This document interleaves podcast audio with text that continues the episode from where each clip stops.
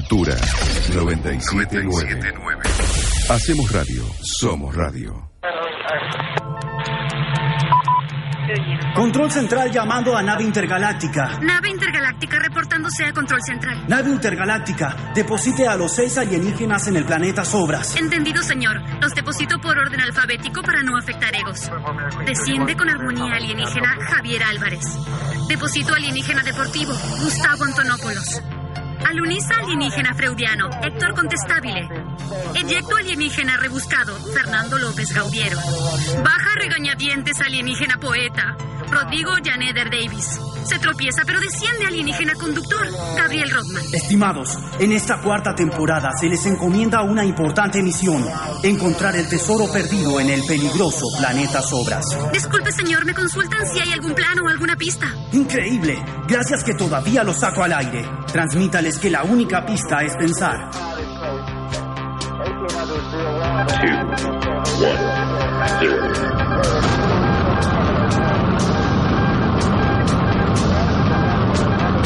Señoras y señores, muy buenas tardes. Esto es Vamos por las Obras, edición número 231.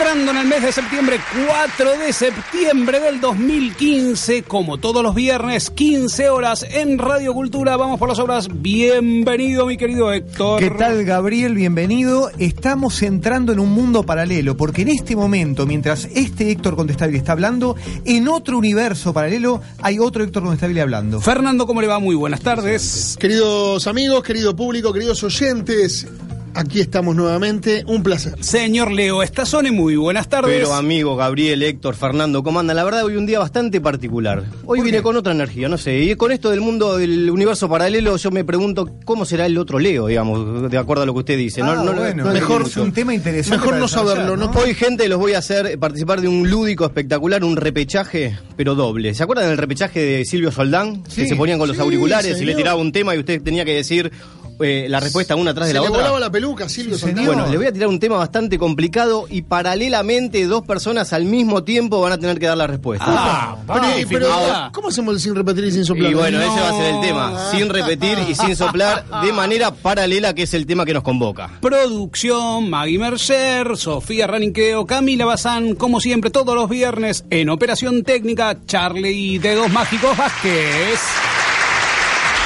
¿Y qué vamos a hablar hoy desde el punto de vista reflexivo con el tema paralelo? Hoy justamente les voy a hablar de que en realidad hubo más de un Big Bang, ¿bien? Es decir, cuando el Big Bang se produjo, en el mismo momento hubo otro Big Bang. En, en realidad hay dos mundos paralelos, hay dos universos, y atrás hay muchos más universos paralelos. Claro, Vamos digo, a ver hoy dónde están nuestros cuerpos en esos otros universos. Y usted me iba a hablar del neutrón, ¿no? Algo parecido, no del neutrón, del electrón. Pero Del tiene- electrón. El electrón tiene que ver con lo que va a decir Héctor. Yo digo, eh, las paralelas nos plantean una imposibilidad de unión.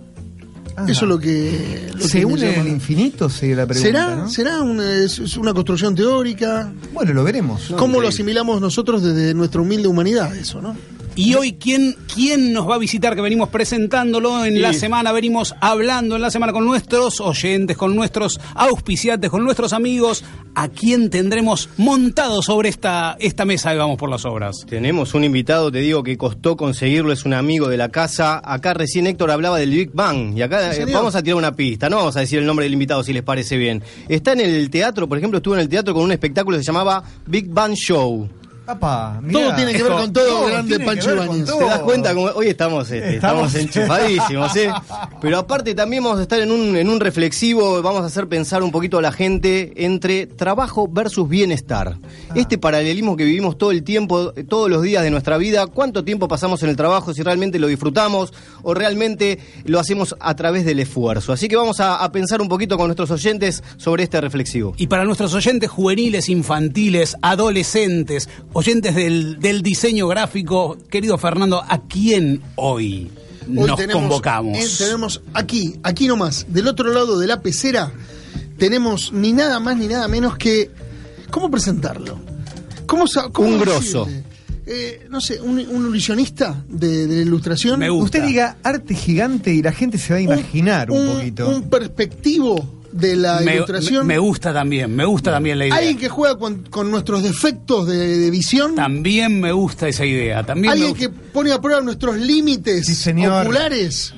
Nada más ni nada menos que Alexiev. Alexiev Gantman aquí en Qué, Vamos por gran, eso. qué, qué honor, qué El, honor. el señor de Art Attack. El señor, el, señor que, Ok. el señor que cuando daban Art Attack y mis, mis hijos chiquitos lo veían, el señor que me convocaba en la pantalla a quedarme ahí. Exactamente. Porque ese pedazo yo lo quería ver. Ese, Sí, ese- señor. esa sección era la mía. ¿Se acuerda? Esta piedrita, a ver, ¿a dónde la va a colocar Sí, señor. Acuerda? Sí, claro que sí. Había que descubrir dónde él ponía esos elementos. Señoras y señores, Alexia Camdan, en un ratito nada más en Vamos por las Obras. Nuestra consigna para este programa, para este programa 231 en arroba por las obras, nuestro Twitter, Vamos por las Obras, perfil público de Facebook. Todos los oyentes tienen que contarnos, tienen que decirnos su fecha de nacimiento. ¿Sí? Su ¿Por fecha qué? de nacimiento. Porque Pero nuestra... es, es una indiscreción de nuestra Espéreme parte. un poquito, porque nuestra astróloga Eh, ¿cómo? fetiche... ¡Epa!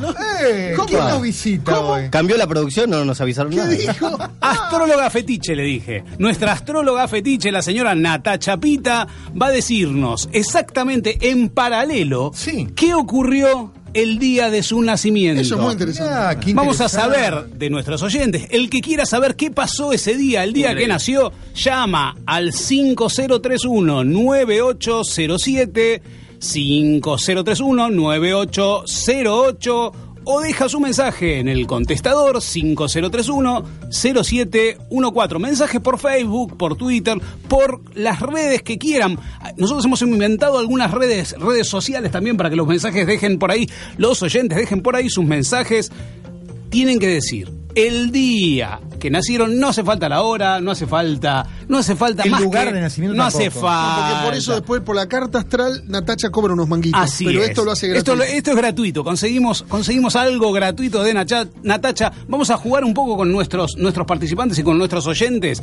El que después de todo este programa, después de todas estas dos horas, haya participado de esto, se lleva. Nosotros vamos a hacer Una algo. noche con Vamos a hacer un sorteo. ¿Con quién? Una noche con Natacha. No, no llama a nadie. Queremos mantener a los oyentes. No llama a nadie. Nosotros estamos apuntando a conservar oyentes, no a espantarlos, mi querido Héctor. La idea es que se sume gente. Exactamente. Tiene razón, pobre Natacha. Se va a llevar el disco de Martín Elizalde. Martín Elizalde, que estuvo en el programa pasado de Vamos por las Obras, se lleva el disco, precioso disco, preciosa voz de Martín Elizalde. Sí, en un. En un santiamén, porque hoy estoy Ah, en un bueno. día- en un día que Ah, bueno. Santi, amén. en, en un día que va a hablar Dígame la fecha de nacimiento, por favor. abuelo, del tatarabuelo. 1850. Y aquí estamos 25 en de el Doctora mayo. Tango Club. Después te se le recuerdo. en un santiamén. Aguante, Gaby, yo te, yo te banco, dale. Vamos a hacer ¿Cómo así. seguimos, no? ¿Cómo seguimos después de Vamos a hacer así. En un ratito entonces les propongo, seguimos en Vamos por las Obras, primer tema musical ¿Usted quiere mundos paralelos? y arrancamos con Pida Mundos música. Paralelos.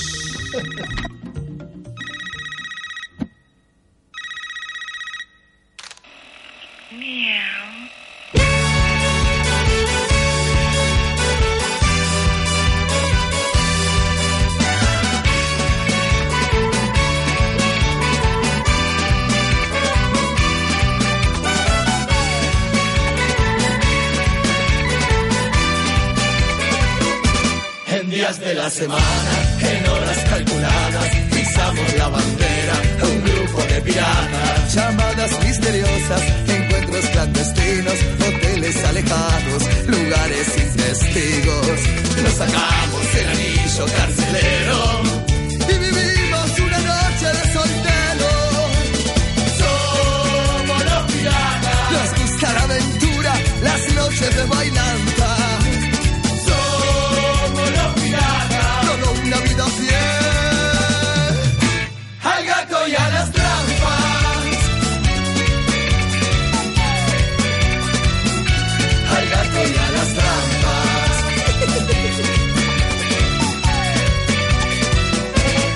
viaje de negocio, reuniones de trabajo, problemas con el auto, rebusque del pirata, patines y levantes, programas todo el día, una agenda secreta con una doble vida. No tenemos vacaciones ni feriados, el gremio del pirata es muy sacrificado. Somos los piratas, amigos de la noche, los gatos y las trampas del cabaret, Nos vamos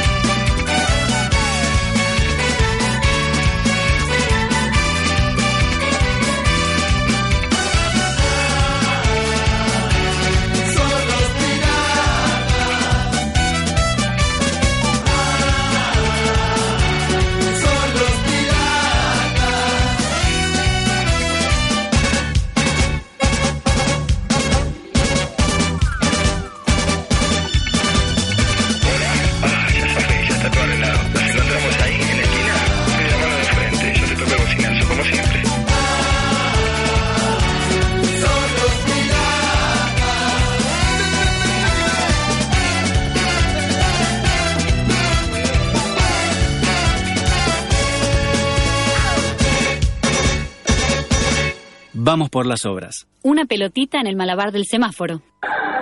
Espacio Publicitario. Su caja, algo más que artículos de packaging y embalaje. En su caja siempre encontrará todo lo que necesita. Su caja, una empresa creada con objetivo de brindar soluciones prácticas, atractivas e inteligentes en lo que al mundo del packaging se refiere. Entra en nuestra web www.sucaja.com.ar y conoce todos los productos y servicios o llámanos al 4433-0010 o por mail a info.sucaja.com.ar. Su caja, somos su mejor propuesta. Green Park Solanas, el club vacacional número uno de Punta del Este. Apartamentos para dos, cuatro, seis y ocho huéspedes. Actividades recreativas diarias para menores, piletas climatizadas, club náutico, gimnasios, sauna y mucho más. Alquila directamente con los propietarios entrando a www.greenparksolanas.com y obtenés ya tus días bonificados. Green Park Solanas, un paraíso entre el bosque y el mar. Apartcar, un hotel para su auto. Única cadena de estacionamientos pensada para tu vehículo. Apartcar cuenta con sucursales estratégicamente ubicadas en Las Cañitas, Palermo, Recoleta, Núñez, Microcentro, Once y Puerto Madero. Ingresá a www.aparcar.com.ar y encontrá los beneficios. Aparcar, un hotel para su auto. Fin de espacio publicitario.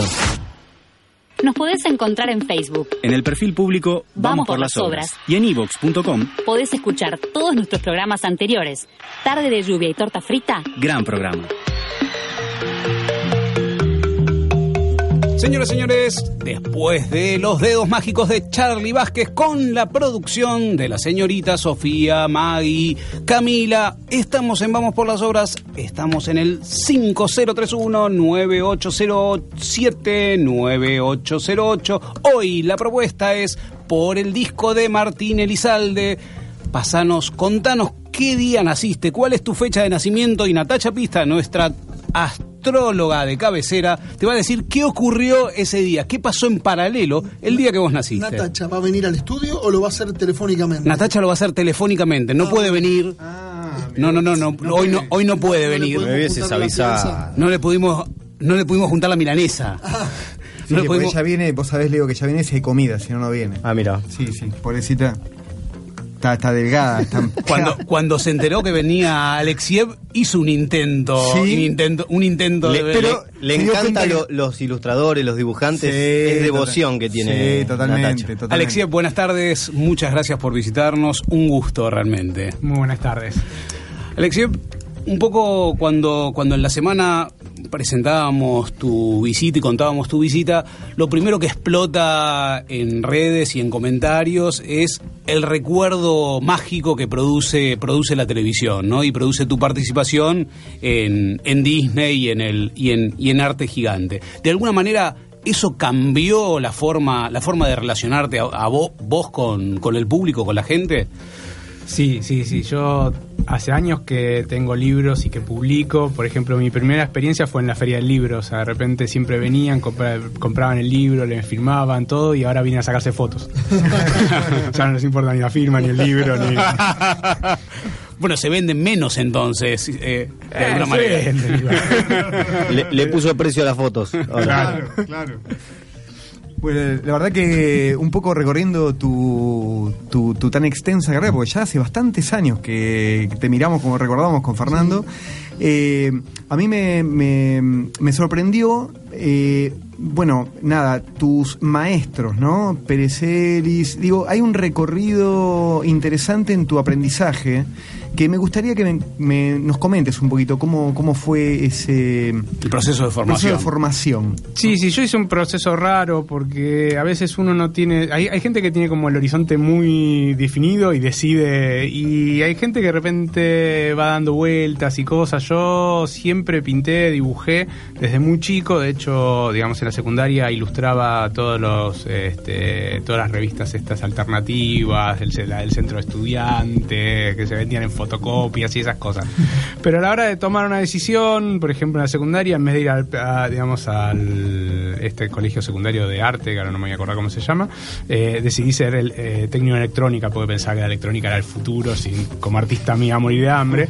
Entonces, eh, y después en la facultad, bueno, no existía la ilustración, de hecho, recién ahora está por salir una carrera oficial de ilustración, creo que la de Palermo tiene una, pero está por salir una en la UBA interesante, este, pero no existía. Entonces yo seguí diseño gráfico, que era como lo más cercano, digamos, a mi forma de, expresarme. Después trabajé un poco como ilustrador, como diseñador, pero siempre tratando de buscar el punto con la ilustración y formándome con eh, la ilustración con, digamos, docentes particulares. Estudié con Pérez Ellis, eh, con Roque Pronesti, con Hermenegildo Sabat. eh, siempre buscando, digamos, profesores que me pudieran, digamos, eh, transmitir algo interesante. Eh, y bueno, de a poquitito me fui fogueando en esto. Ahora, eh, en, ese, en ese recorrido que vos de alguna manera abreviás, porque imagino que debe, debe haber mucha más gente en el medio Sí. nutriéndote en, en tu arte, eh, fuiste a buscar desafíos bien distintos, ¿no? O sea, Perezelis y Sabat eh, son dos cosas bien diferentes. Eh, ¿Eso era parte de, de una idea de acumular o, una, o, o era el derrotero, era plantearse cosas diferentes porque no tenías todavía definido hacia dónde querías ir con la ilustración? Yo tenía, digamos, un, digamos, una, este, Una inquietud de, una de inquietud aprender. artística, básicamente. No ¿Vos- tenía vos idea. estabas con él? Yo estaba con él cuando, Sí, tenía, sí, cuando sí. tuvo la inquietud. Yo estaba al lado de él justo. Le dije, está, bien, está bien, estudia con ese. tenía una inquietud artística. Y entonces eh, buscaba digamos para dónde rumbear con ese digamos con eso. De a poquitito fui teniendo intenciones de ser ilustrador puntualmente pero ya siendo diseñador gráfico y entendiendo eh, qué era digamos donde yo me quería expresar más. Por eso es que estudié con Pérez Celis porque en algún momento quise ser pintor. De hecho eh, tengo muchos cuadros expuestos y cosas que tienen eh, pintado el óleo en acrílico. Eh, una de las características que a mí me parece yo soy docente hace muchísimos años y me gusta dar clases y una de las cosas que yo les doy a los chicos es que en principio todas las técnicas las tienen que aprender. Después eligen cuál es la que mejor lo representan pero si se quedan con la única que les sale eh, es como que tiene un techo muy bajo o muy pobre porque se pierden de no sé de, de- otra de otra técnica que les pueda aportar les pueda eh, enseñar y los pueda hacer crecer Eh, por lo cual yo digamos eh, in- intervine en todo de hecho bueno a- ilustro con objetos ya Claro, como totalmente. es eso A, a mí me llama un poco la, la atención. eh, hablábamos justo antes de, de entrar a la entrevista y hablábamos un poquito de Disney, ¿no? Que es lo que, lo que uno Sí. primero le viene a la cabeza. Este, me decía, yo te preguntaba cómo llegaste a Disney. No, yo no llegué, ellos llegaron a mí. Y ahora, y ahora contándole eh, tu historia, eh, pareciera como que vos eh, en realidad fuiste nutriendo tu arte y las cosas te fueron sucediendo. Sin buscarlas en algún caso. Eh, he trabajado mucho, y he remado mucho. No es que, que las cosas te, te, A ver, llueven, contanos un poquito ese en- recorrido. En, principio, digamos, mi parte editorial, yo tengo 64 libros publicados. En general, tengo más que están por salir y todo. Eh, en general, yo fui diseñador y trabajé en muchas editoriales. Entonces, fui teniendo contacto con los editores, con las editoriales. Entonces, después ya tenía como la puerta abierta para presentar un proyecto. Y el hecho de que sea diseñador, de hecho, casi todos los libros los escribo. Entonces, como que yo los escribo, los ilustro, los diseño, les entrego el CD, imprimilo. Me falta comprarlos nada más. Entonces, en algún punto no sé si soy genial como ilustrador o como escritor o es que les resuelvo un tema, de resuelvo todo y dice, bueno, más, más- Listo, no es muy bueno, pero No- no es para no es menor igual. Es, No, no es es- menor. es cierto lo que, lo, lo que dice Alexiev, este, porque también el artista es eh, un poco diletante naturalmente, entonces este, el mundo editorial requiere otra precisión en cuanto a los tiempos y eso. Eso Por lo menos el que, es digamos, el mundo editorial de Argentina, que Sí, es no, bastante no, particular. todo el mundo es Pero una vez fui a una charla de Ronald Shakespeare, que es un diseñador casi el más importante de Argentina, y él decía que el, digamos que el que puede montar dos caballos a la vez es más fácil que lo contraten en el circo. y a mí esa frase me encantó, como que bueno, o sea, si vos ilustrás y diseñás es como más fácil que consiga trabajo que si solo diseñás, o sea, y si además escribís y eh, atamos, lo atamos con alambre acá en Argentina. Me, me gusta, me gusta un concepto que usaste y que te, leí en algún momento diciendo que la, la inspiración no existe, existe, existe el trabajo para vos. ¿Cómo, cómo, cómo es eso? Para, porque para un artista nosotros siempre nos representamos, bueno, se inspira en algo divino y viene y baja la musa, y vos de alguna manera decís, "Em, no sé si existe la inspiración. Yo en general, digamos, yo trabajo, yo entro en mi estudio a las 9 de la mañana y estoy hasta las 6 de la tarde, no me muevo de ahí y produzco. Cuando tengo, me llamo una editorial que te va a hacer un libro, bueno, me pongo a trabajar. Cuando no tengo, me pongo a hacer mis propios libros. Y me- se me tiene que ocurrir, me siento y te lo empiezo a escribir y saco un cuento y lo empiezo a ilustrar y sale. Mi- eh, Yo en general lo que siento es que si yo me divierto, después el que lo lee se divierte. Pero salvando eso, o sea, es, es trabajo, hay que sentarse y trabajar. Eh, Yo eso lo aprendí de, de Celis. Pérez Celis, él entraba, se levantaba súper temprano, a las 7 estaba en el atelier hasta las 2 de la tarde. Y todos los días, o sea, como si fichaba tarjeta. Era su atelier, él podía Claro. un día irse a tomar algo. No, él entraba a las 7 y a las 2 hasta las 2 de la tarde no se movía y pintaba y pintaba. Algunos días hacía unos cuadros maravillosos, algunas cosas las que tendrá guardadas y no las quiso nunca mostrar. Igual me imagino que todo esto empezó con una pasión un día, empezó con un gusto, como un gusto personal. ¿En qué momento este, este gusto, esta pasión, este placer, digamos, que te daba el dibujo se empezó a transformar en el trabajo? Esa sería la primera pregunta. Y la segunda pregunta, eh, digamos, ¿cuánto de esfuerzo y cuánto de placer eh, encontrás hoy en lo que haces?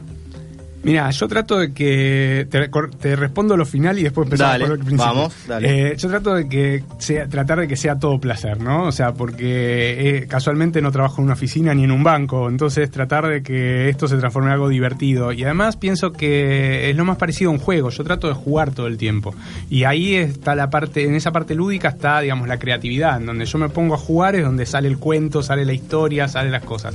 Eh, hay una realidad que yo trabajo a veces por editoriales, hablábamos hace un ratito, que de repente te pone una fecha y tiene que Claro. cerrar para tal día. Yo trabajo para Revista Genios, hago eh, el Buscando, que aparece en el centro de las páginas.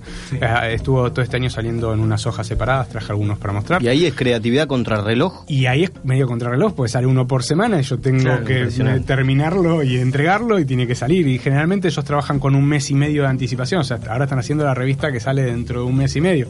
Eh, o sea, que tengo un pequeño margen, pero tengo que, tengo que entregar. ¿Y te- tenés algún sparring creativo?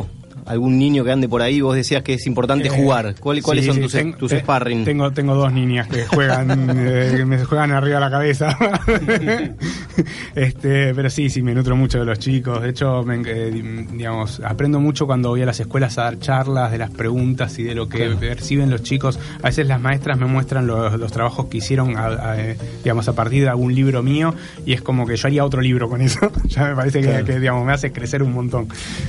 Eh, a- afuera hablábamos, te preguntaba Alexei, porque eh, el universo Disney te ha llevado a un lugar increíble. Hoy descubrí que en el Art Attack de Francia y distintos lugares estabas vos reproduciendo eh, eh, el arte gigante que hacías para la, para la habla hispana, digamos. Eh, ¿Cómo te afectó de alguna manera viajar por todo el mundo y ser conocido? Porque sos un artista universal en algún punto, ¿no? A partir de Disney. Sí, yo me siento exactamente igual que antes de viajar, no, no, no cambio absolutamente nada. Eh, pero a veces me sorprende un poco el hecho de que a veces, eh, no sé, por internet me, me, me convoca una chica de, no sé, de Marruecos y me escriba porque o de lugares así como la India, o, o sea, o China, o sea, hay millones de chicos de China que ven mi trabajo, es loco. Increíble, increíble. Y ¿Es correcto hablar de, de reconciliación entre, entre, del punto de vista artístico, entre el arte infantil o el arte para los niños que el arte para los adultos? ¿O, o es, un, o es un error tratar de reconciliar dos mundos que es, un, es uno solo?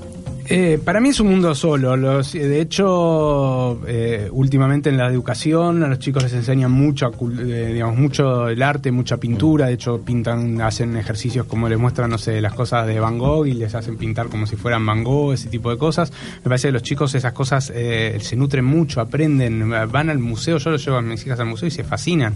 Y es algo que yo de chico para mí era una cosa aburrida.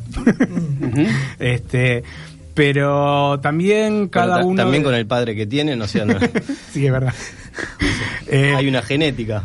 Pero también hay una cosa que cada uno de esos mundos tienen como una estética particular. En general, por ejemplo, las cosas para los chicos tienen como un exceso de color y un exceso porque les llama la atención, o sea, está estudiado que ellos les llaman mucho más la atención eso. Sin embargo, yo tengo varios libros en blanco y negro que funcionan muy bien y cuando me dicen y los chicos se enganchan y se vuelven locos con el y, es blanco y negro, tiene un solo color, o sea, el negro y el papel, el blanco del papel. O sea que, digamos, también a la- eh, lo general no siempre funciona.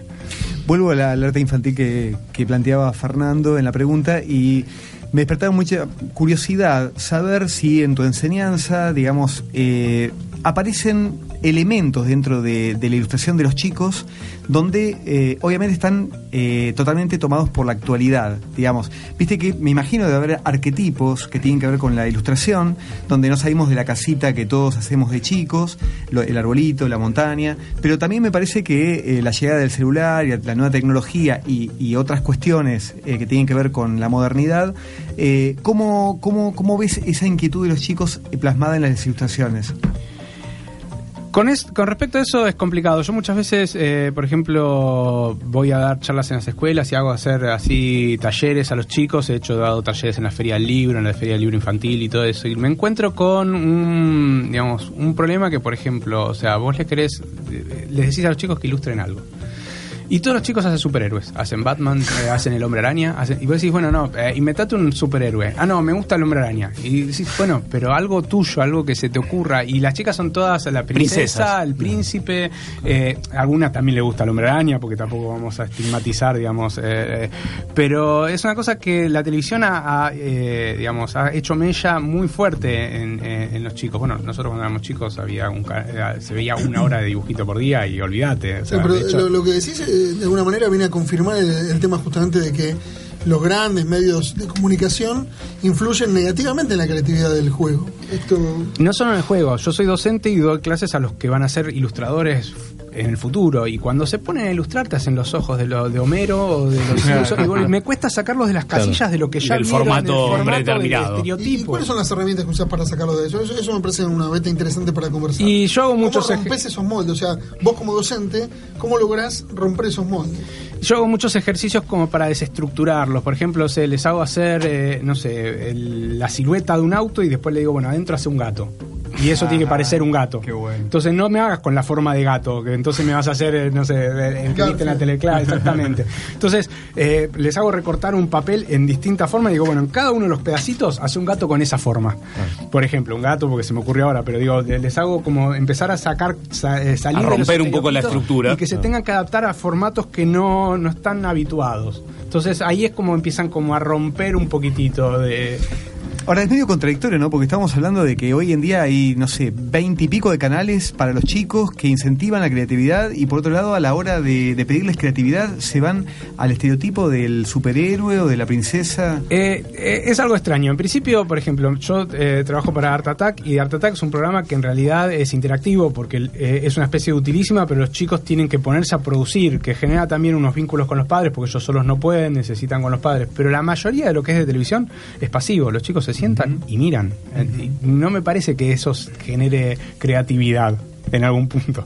Estamos hablando con Alexei Gantman, un lujo de conversación. Lo, ¿Le trancamos la puerta para que no se vaya? Dale. ¿Me pedís un tema musical y seguimos? Porque Tema musical, Charlie, ¿qué le vas a le tengo que preguntar? preguntarle a, a Alexei, sí, el ilustrador infantil reconoce ciertos límites en su cre- en su trabajo creativo. Si dice, hasta acá puedo dibujar para chicos, esto no puede ser para chicos.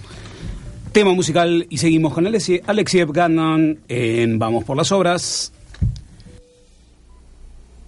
So one of these nights and about twelve o'clock, this old world's gonna reel and rock. Saints all tremble and cry for pain, for the Lord's gonna come in his heaven airplane.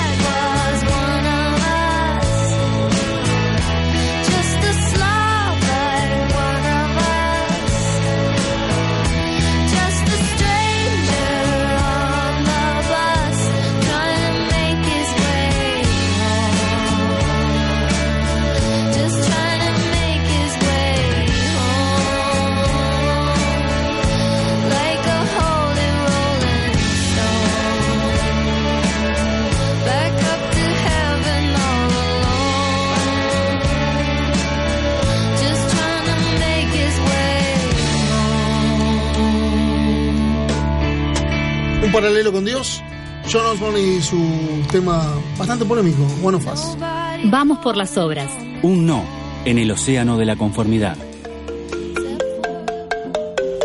Antes de que responda, antes de que tu pregunta, Fernando, tenemos una oyente, Nelly, nuestra oyente clásica, que le pregunta a Alexiev, quiere saber cómo ayudar a los chicos que quieren ser ilustradores, a orientarlos para el lado de ese, qué tipo de, de carreras estudian, cómo se accede a una editorial, cualquiera puede llevar sus carpetas de ilustraciones, qué, qué recomienda Alexiev para, para, para estos chicos que, que, a los que le gusta la ilustración.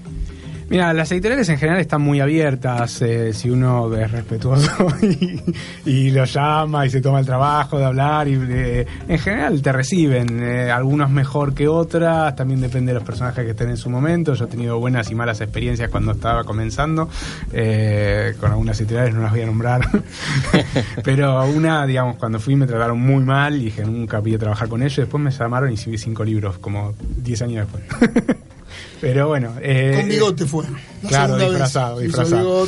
Este, no, en general está bueno que armen una carpeta, que se tengan un sitio hoy, los blogs son, digamos, son gratuitos, se puede armar en el Facebook y empezar a, a mostrar sus trabajos y que, que los empiecen a mover. Y carrera por ahora no hay, pero que, que hay montones de docentes buenísimos como para estudiar. Le había preguntado antes del tema musical si había algún límite o si él sentía que en su trabajo había algún límite en la ilustración para chicos. Mira, la sensación que yo tengo en general es que hay más un límite en las editoriales y en, y en los mercados que en la ilustración para chicos. A veces me ha pasado de lugares que te digan, eh, yo siempre viajo a Bolonia, la que es la feria de libros eh, infantiles más importante del mundo, a ofrecer mis libros. De hecho, tengo libros publicados en muchos lugares. Eh, el último salió en Alemania, eh, mi libro Soñé. Eh, y muchas, eh, por ejemplo, los franceses te dicen, eh, ah, me gusta, pero nosotros trabajamos solo con franceses. Los norteamericanos te miran y te dicen, esto los chicos norteamericanos no lo van a entender. Si lo- se los mostrás y probás, no sé, yo pienso, pero bueno, ellos ya tienen esa estructura y esa forma de ser y como para mí subestiman. Eh, después las editoriales de acá te dicen, bueno, ¿para qué edad es este libro? Y yo digo, eh, yo qué sé, o sea, los chicos, el, el- el de 4 va a ver una cosa, el de 6 va a ver otra, el de 10 va a ver otra, capaz que el de 12 se aburre. Y habrá otros chicos de 12 que les encante. Eh, Sí, pero esa necesidad de etiquetar, digamos, ¿no? De- Así funciona el mercado. Sí, Entonces totalmente. ellos se, se manejan con el mercado. Entonces muchos padres que no tienen idea, o pues los tíos que tienen que hacer un regalo, se fijan en la parte de atrás y dicen, ah, a partir de cuatro años Claro. esto se lo compro. en vez de leer el libro a ver si le gusta y piensa que el chico le va a gustar eso. Bueno, yo me parece que los límites pasan más por ahí que por lo que uno tiene que comunicar o lo que tiene que contar. Es como la censura previa a que los chicos, ah, esto. Hay un libro de, de Isol que a mí me gusta mucho, se llama El Globo. No sé si la- alguno lo vio. Isol Eh, Micena. eh, Isol Micena, sí. Eh, el Globo eh, es una madre que le grita muchísima a la hija y la hija en un momento decide que la madre desaparezca y la madre se transforma en un globo. Y no grita más. Y entonces se va con el globo por ahí, no voy a contar el final porque si no estoy spoileando el, libro, después léanlo. Pero yo, a mí me fascina. Y yo lo regalé varias veces y me encontraba con madres que le dicen, ¿y le doy esto a mi hijo? Y desaparezco. Eh, A ver si claro, a ver, mi hija se va a enojar conmigo porque grito mucho. Y sí, grita mucho, todos los padres gritamos, porque en algún momento te sacan. Eso no es ni malo ni bueno. El otro día en la, en la, en una, en una biblioteca infantil, mirando un libro con Facu, me- había un libro que decía para mayores de cuatro años. Y me dice Facu, ¿qué? ¿Se lo pueden comer los más chiquitos? claro, ¿cómo? ¿Qué, qué pasa con los menores que no pueden acceder a ese libro? Bueno, ¿Se lo comen? Ahí, ahí tenés la muestra de que el mundo de los chicos es mucho más atrevido que el nuestro. Absolutamente. Eh, y en ese orden de ideas, cuando vos dibujás para chicos, ¿sos un grande o sos un chico? Yo creo que en todos mis órdenes de la vida soy un chico. Pero bueno, o sea, tenés que manejarte en un mundo en donde a veces tenés que pagar la FIP, tenés que- otras cosas que te traen a ser, volver a ser grande, ¿viste? Te dicen, no, monotributo. Pero, este, A mí la verdad que me, me interesa mucho el recorrido que vos tenés, eh, la variedad de cosas que haces, desde la ilustración manual, después pasás a la digital, la publicidad, la televisión, digamos. Eh, La fotografía. La fotografía, te, te nutrís como de, de diferentes mercados de alguna manera. Empezaste escribiendo libros, pero después el mundo te fue llevando para lugares que me imagino que no, no estaban en tu cabeza cuando arrancaste con esto. ¿Cómo, cómo fuiste pasando por estos, este, por estos diferentes estadios? A mí personalmente siempre me gusta tirarme la pirreta, me, me aburro mucho. Entonces cuando me sale un proyecto que es re loco y digo, ¿y esto qué onda? Digo, sí, vamos por acá. Eh, en general eh, me ha pasado, es tipo loco, pero me ha pasado cosas que digo, o sea, la gente, ¿qué ve en lo que yo hago? Una vez estuve ahí en Bolonia, eh, fui a llevar unos libros, tenía mm, mis primeros libros en blanco y negro y estas cosas, y un editor canadiense me dice, tengo un libro justo para vos, mira, mirando esto, yo dije, bueno, genial. Me pasó el presupuesto, era maravilloso, imagínate, Ajá. dólares canadienses. y eh, me manda el texto, por mail, ya había vuelto de Bolonia, cuando estábamos acá, me manda el texto y era sobre la segunda reelección de Bush. Ah, bueno, claro, claro. ¿Qué tengo que ver yo con ¿Qué eso? el tipo este? Yo el libro lo hice y lo tengo publicado, Buenísimo, está genial. maravilloso. El tipo estaba chocho con mi- mis ilustraciones sobre la segunda. Entonces, lo, que, lo que no me imagino es qué pudo dibujar Alexiev sobre la segunda. Maravilloso. Menos mal que no era la de Clinton. Menos mal, ¿no? Entonces, a veces, o sea, y con las agencias de publicidad me pasa lo mismo. Me llaman porque vieron una cosa y me dicen, bueno, y lo que quieren es nada que ver con lo que yo digo, bueno, vamos a ver qué me sale. ¿Qué, qué vio, no? ¿Qué vio para, para, para relacionarte, digamos, con, Sí, con no el producto? que- Ahora, ¿y, y- y cómo, cómo arrancó ese desafío a la perspectiva, que es ese, ese, ese arte gigante? ¿Cómo, ¿Cómo fue la idea y cómo fuiste desarrollando esos, eh, esos productos? Mira, la verdad es que, digamos, era un producto que ya existía, lo hacían en Inglaterra, lo hacía un señor llamado Neil Muchkan, mi inglés es marísimo, así que lo voy a pronunciar como me sale. Eh, cuando Disney me convoca, no sé en lo que vio también, que es lo que vio mío, porque en general mis ilustraciones son cosas chiquititas, las que hago en genio, todo, a pensar que yo podía resolver eso gigante. Me dice, mira, estamos con este proyecto, vos te imaginás hacer las ilustraciones, me llamaron solo para hacer las ilustraciones y para hacer la dirección de arte. Yo, como siempre, le dije, todo que sí. Eh, después veré cómo sale. Claro. Eh, porque, bueno, uno, digamos, eh, hace años que trabajo de esto y sabía que lo iba a poder resolver. Eh, negociamos, estuvo todo bien, tuvimos varias reuniones, empezamos a hacer, eh, me acuerdo que la, la primera temporada en 27 capítulos, yo había hecho como 80 artes gigantes, los mostré, ellos les encantó, eligieron, tuvimos reuniones donde tiramos todos los artes en el piso, íbamos seleccionando y en una de esas reuniones se me acerca, digamos, el que era el capo ahí de Disney, Colo, me dice, estamos haciendo casting para el que lo va a hacer y tenemos problemitas. Con el actor que lo iba a hacer. Me dice, ¿no? los actores dan muy bien en cámara, pero tienen que saber ilustrar. Me dice, tienen que agarrar y hacer con sal algo en el piso, tienen que Claro. y los tipos dan muy bien, pero no me pueden resolver nada. dice, vos no te animás a hacerlo. Le digo, mira, yo nunca, viste que hay gente que hace teatro, que tiene la fantasía de trabajar en la teatro. Yo nunca se me cruzó trabajar en la teatro. No tengo nada que ver con todo esto. Digo, pero yo soy de tirarme la pileta. Me, dice, no, te ponemos un coach de teatro, vas a poder darlo. dije, bueno, vamos. Y me hicieron una prueba y parece que les gustó. Porque seguimos ya. ¿Cuántos años en Disney? Y seis años ya. Seis años. Ese, ese desafío era muy llamativo. ¿Vos en algún momento notaste que era un segmento que a los adultos los convocaban mucho también? Sí, sí, sí. En general lo ven más los adultos que los Claro, chicos. O sea, la parte esa es como que te, te dicen, ah, la de arte gigante, no sé qué. Y se quieren sacar la foto de ellos. Los chicos no tienen ni idea, no sé qué. Ellos se quieren sacar la foto conmigo. De arte attack. Los pibes dicen, ah, sí, miren. Es que, no sé, yo lo recuerdo como un momento muy Sí, especial totalmente. de, de- Porque lo que lograba era el eh, atraparme en el mientras tanto. O sea, vos estabas viendo cómo se formaba algo que no sabías qué era.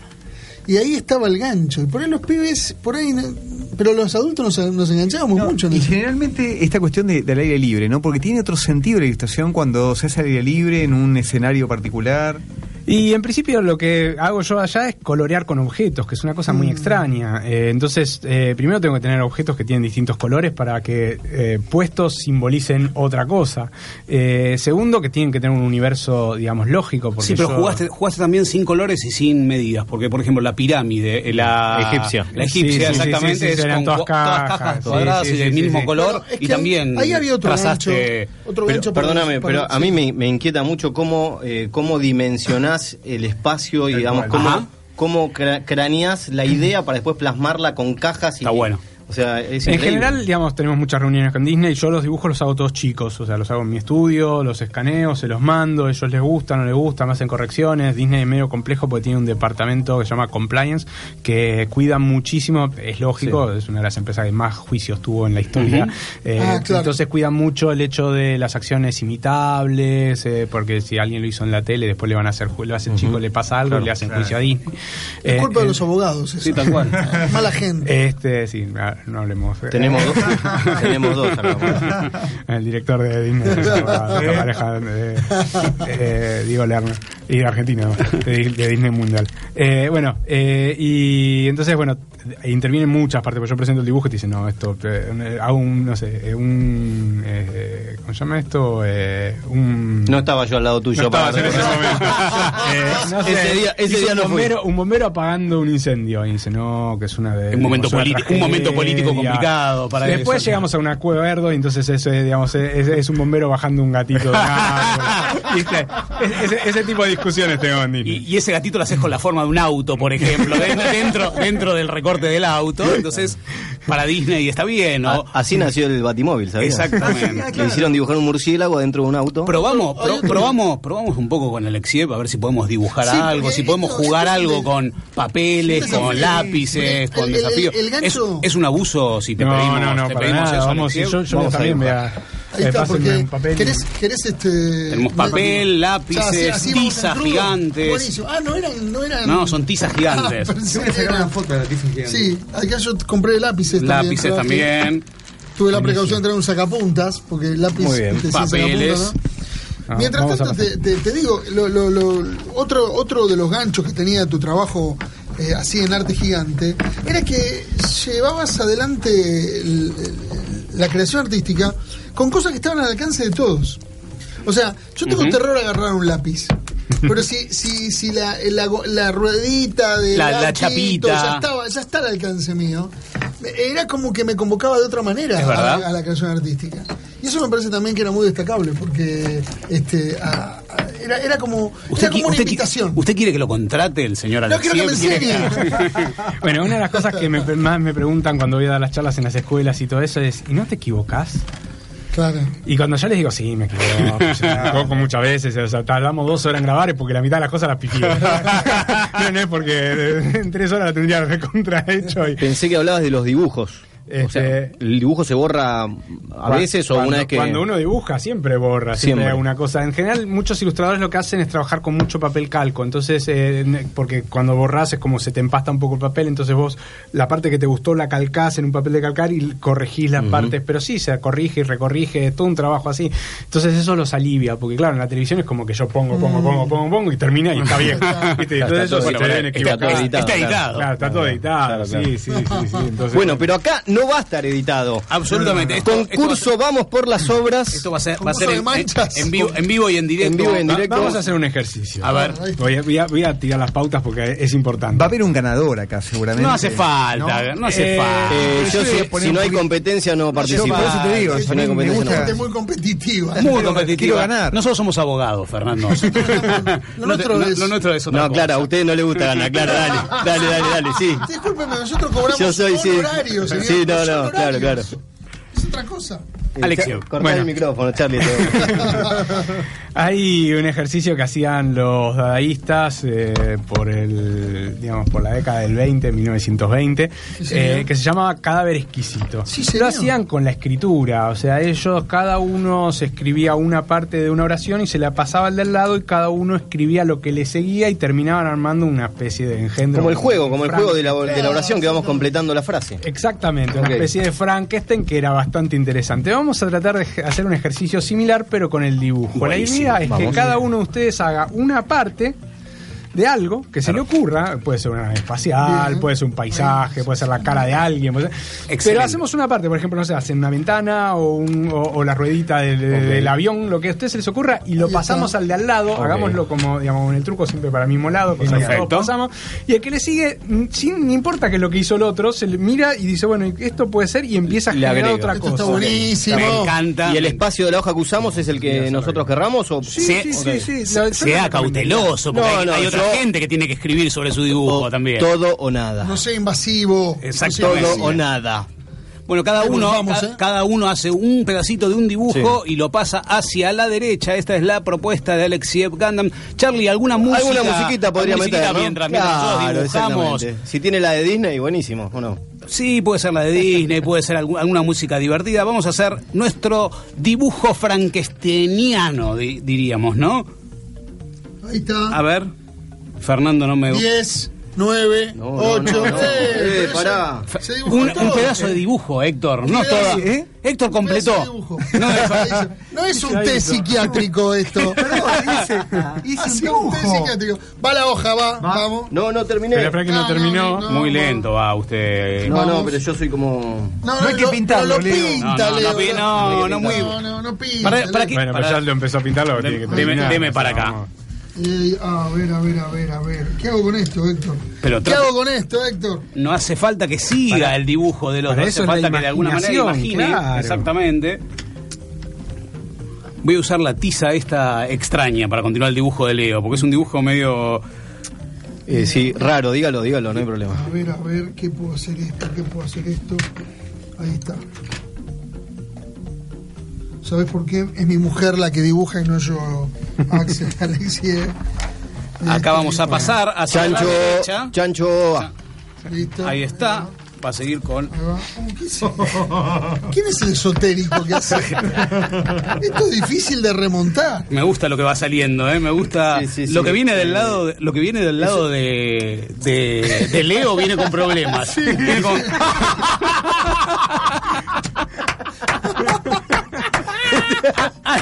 ¡Un doctor por aquí! Por favor, esto yo veo. Estamos dibujando, cada uno hace un pedacito del dibujo, una partecita del dibujo, lo vamos pasando hacia la izquierda, ¿sí? y el otro, el siguiente, va completando el dibujo hasta que se armen los cinco Frankenstein. Eh, perdón, acaban de llamar, acaban de llamar de Disney. Este, necesitan un ilustrador. Y un parrendero. Mira, mira- mira lo que me viene, me, me viene de Leo. No, esto es terrible. Esto De es Leo, me, terrible. de Leo me vienen cosas. Lo que a mí déjeme al lado de Alexiev, no al lado de Leo. De- deme el costado de el costado de derecho de Alexiev. Ya lo tengo, ya lo tengo acá, ¿eh? Estoy haciendo catarsis acá. Sí, sí, pero para eso vaya al psicólogo, mi querido amigo. No venga, vamos por las obras. Acá, te- acá lo tengo, ya lo tengo. Esto, esto Sí, está un- una de las características, por ejemplo, de la, de la lluvia de ideas que tiene que ver con los creativos es tratar de no, digamos, de no criticar lo que Claro, hacen no. los otros. Muy bien, como- gracias. Te das cuenta. Tenía que venir. Alex. ¿Ya está? Ya Sí, está, señor, seguimos. Seguimos, seguimos. ¡Upa, la la! Eh, Ah, este es muy Esto es muy romántico. esto interesante. ya lo tengo, esto ya lo romántico. tengo. A ver, eh, a ver. Ya estamos como volviendo al, al origen. Creo que el próximo vuelve a, a- a los que arrancaron. Sí, señor, exactamente. Acá tengo. Uy, qué lindo que está esto. Acá está, señores. Eh, hiciste bien en decir que no iba a haber ningún ganador.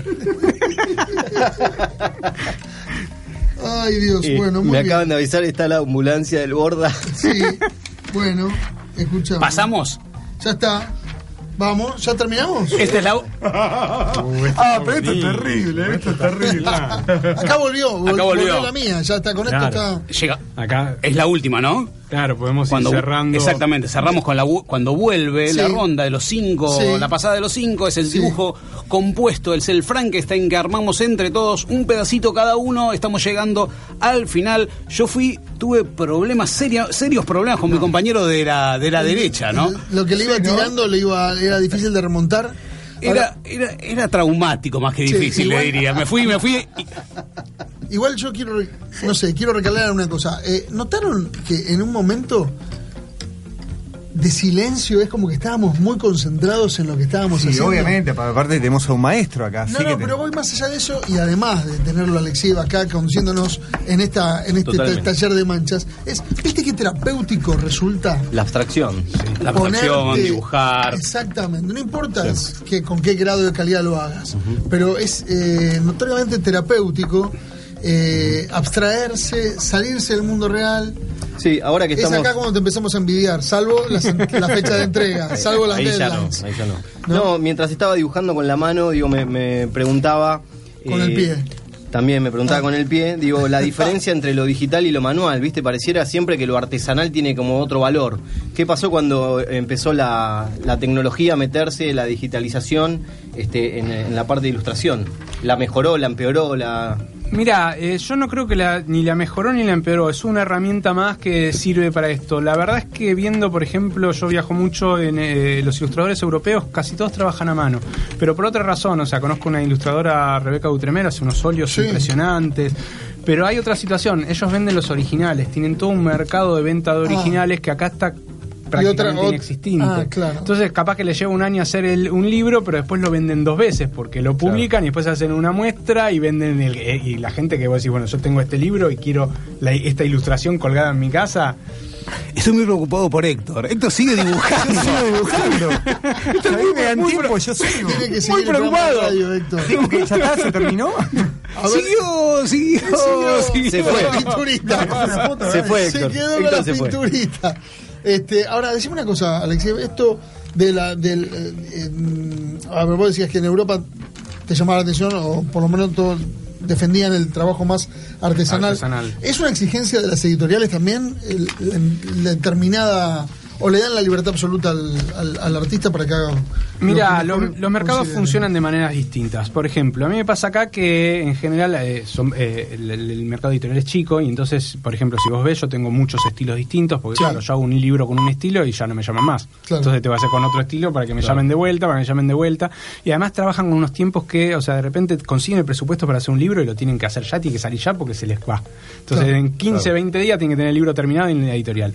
Eh, afuera, primero que tienen dos años. Te dicen, ah, mira, eh, estamos haciendo el 2017. Y vos decís, eh, es más, te preguntan, Claro. me dice, mira, tengo estos deadlines que vos llegás y te- yo digo, yo Clarín me llama ayer para mañana. No, pero igual no digas nada. Vos no- típico de- vos no- de él- vos no digas nada, y no sé, vos decís, y no sé. Y yo la primera vez que fui a Europa y a, a Bolonia y llevé mi carpeta con tres. Y el, el primer editor me mira y me dice: ¿Y si yo te llamo, qué me haces? Y vos decís, no sé, lo que vos me pidas, ¿no? yo soy un negociante, no sé qué. Pero ellos como están acostumbrados a que los ilustradores hacen un solo estilo y cuando te llaman es porque quieren eso. Pero claro, tiene un mercado que es 10 veces más grande y que eh, ese ilustrador trabaja para todas las editoriales y si se forró de plata. Acá trabajás para la disque y se acabó y, ganaste. ¿viste? Última pregunta, señor Alexev. Con esos trabajos que hicimos compartidos, ¿podemos hacer algo? ¿Podemos, Ay, podemos en- sí. encontrar a alguien que pueda hacer algo con eso? Yo creo que sí, hemos hecho Qué bueno digamos, que es unas Alexis. ¿Dónde se publica esto, Gaby? ¿no? Hacemos publica? yo sacaría un libro. ¡Epa! Sacaría un libro. Vamos por las Por lo obras. menos acá tenemos cinco que los comprarían. Así es, sí señor. Y si hablamos de las madres de ustedes, ya tenemos Diez, por lo menos. Sí, Que es una tirada muy respetable. así es. En esta, en esta Argentina moderna. El, primer eh, libro que hizo, ¿cuántos vendió? El primer libro que hice se llama Los planos de mi ciudad, eh, ganó varios premios, eh, pero recién está por ser reeditado. Mira, Ok. mira. Lo publiqué en Y el también este, 2005, hace 2004. falta también un poco más de protección para el trabajo del ilustrador, ¿no? Legal, digo. Se está trabajando mucho, se ha ampliado mucho, de hecho se ha- eh, la mayoría de las editoriales hoy reconocen el derecho de autor, que es un punto importante, ha ganado un puesto importante dentro, porque en general, por ejemplo, en lo que es eh, infantil, eh, muchos libros se venden por los ilustradores más que por los escritores, eh, y entonces ha- el mercado se ha ido dado cuenta de esta situación, Eh, pero todavía falta bastante trabajo. Alexiev, un placer realmente la visita. Fue, fue un gusto haber compartido, Increíble. compartido esta hora con vos, haber charlado, haber dibujado, haber entendido, entendido el mundo, el mundo de un ilustrador y el mundo de un, de un artista que descree en la inspiración. Un placer realmente. ¿eh? Muchas gracias, ¿eh? Bueno, muchas gracias a ustedes por invitarme. Alexiev Gandam en Vamos por las Obras.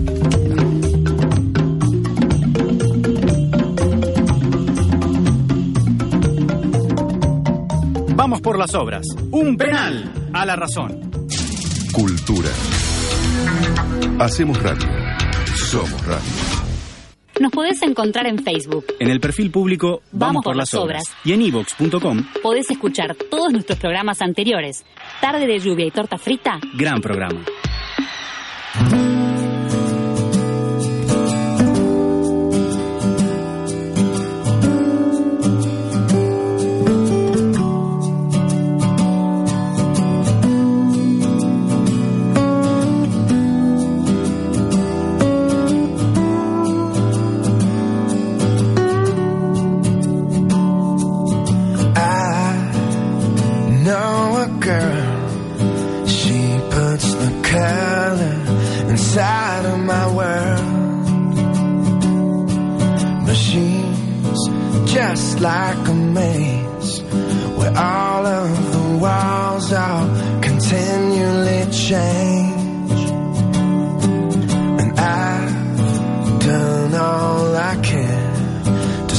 Stand on the steps with my heart in my hand.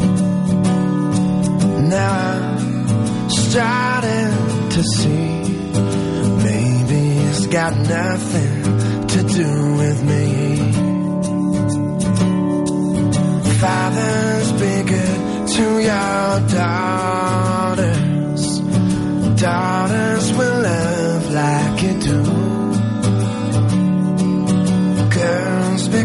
lovers who turn into mothers. So mothers, be good to your daughters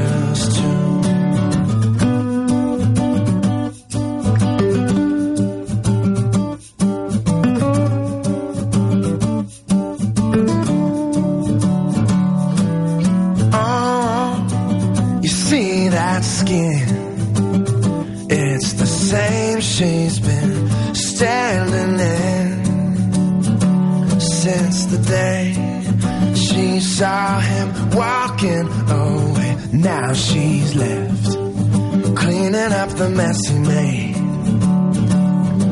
So fathers, be good to your daughters. Daughters will love like you do. Girls become lovers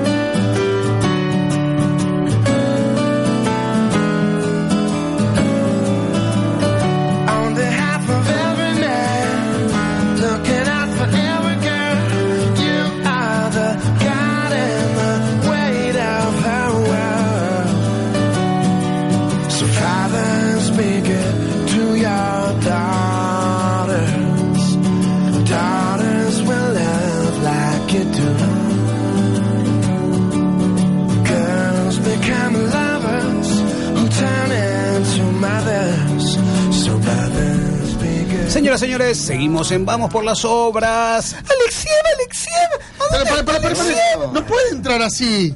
Por favor, que quiero que, me, quiero que me dibuje algo, por espere. favor. ¿Qui- ¿Quién? ¿A quién busca? Alexiev, Gandalf. Ya se fue.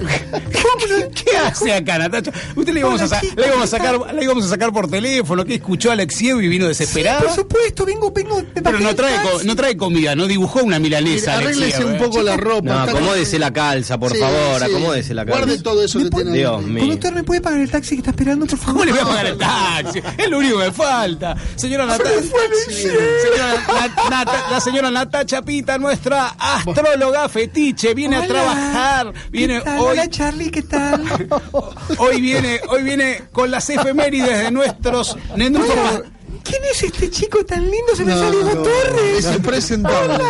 Impresentable, impresentable. ¿Me cantás un poquito La- algo, no, Diego? la torre. Digo, la torre. Diego Lato. Señoras y señores, efemérides paralelas con Natacha Pita. Hoy efemérides paralelas, Hoy Natacha traje Pita. muchas efemérides. Sí, A lo ver. que va a hacer Natacha Pita va a ser con nuestros oyentes, sí, con todos los oyentes que llamaron y que dejaron su fecha de nacimiento. Ella nos va a decir, nos va a contar qué pasó el día del nacimiento. Entre los eventos más simpáticos, más graciosos. Para que nuestros oyentes puedan establecer un paralelo entre sus vidas Exactamente. y las vidas de los Efemérides paralelas. días preparando las efemérides. ¿Y cómo sabía quién iba a llamar y qué día? ¿Qué No usted se imaginó todo? ¿Qué Yo se hice los 365 días del año. del, del mundo, del año y de los todo, ¿no de no- 1930 en adelante. ¿De lo, que años lo para que ha- atrás? lo que ha trabajado No, Natacha. Imagínese, trabajaba, leía el 19 de marzo de 1930. 1939, 20 de marzo de 1939, 21 de marzo, porque ella ya se imaginó que iban a llamar ¿cuántos? Nunca se imaginó que iban a llamar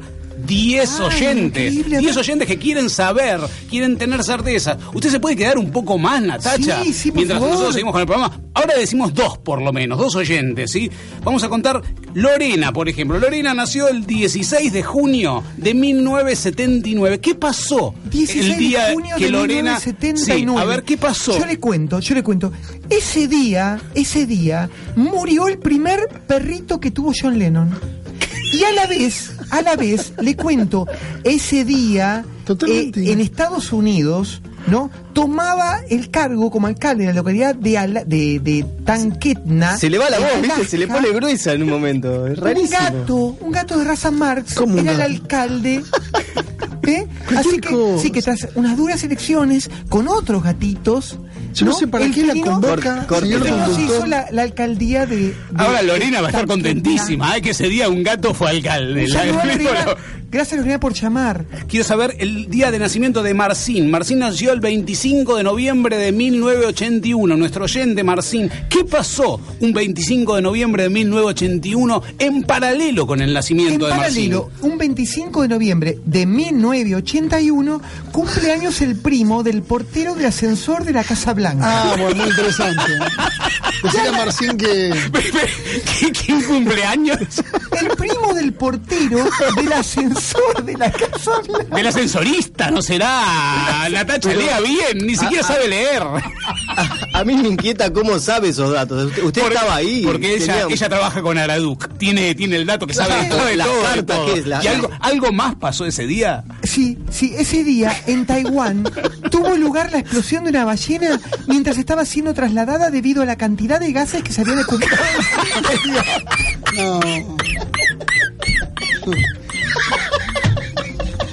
Le puedo, le- le- le puedo pe- le puedo pedir una más porque, porque me encanta. No, está ¿Qué explotando la. relación tiene con la astrología? No entiendo. No sé, A- Ana Balduini, que fue la primera que nos escribió, Sí. la primera. Hola, Anita. la- Anita Balduini, que nació, es muy jovencita. 9 ¿no? de marzo de 1991 le cuento. ¿Cómo A sabe usted? ¿Cómo la, la conoce? No, lo está leyendo. Espero, espero que revise las La, investigaciones. la bola A mágica. ver, a ver, 9 de marzo de 1991, ¿qué pasó, Natacha Pita? 9 de marzo de 1991, en la ciudad de Texas, ese día McDonald's tiró a la basura 38.523 Big Mac en mal estado. Y a la vez, a la vez, ese mismo día, ¿Cómo sabe eso, Natacha?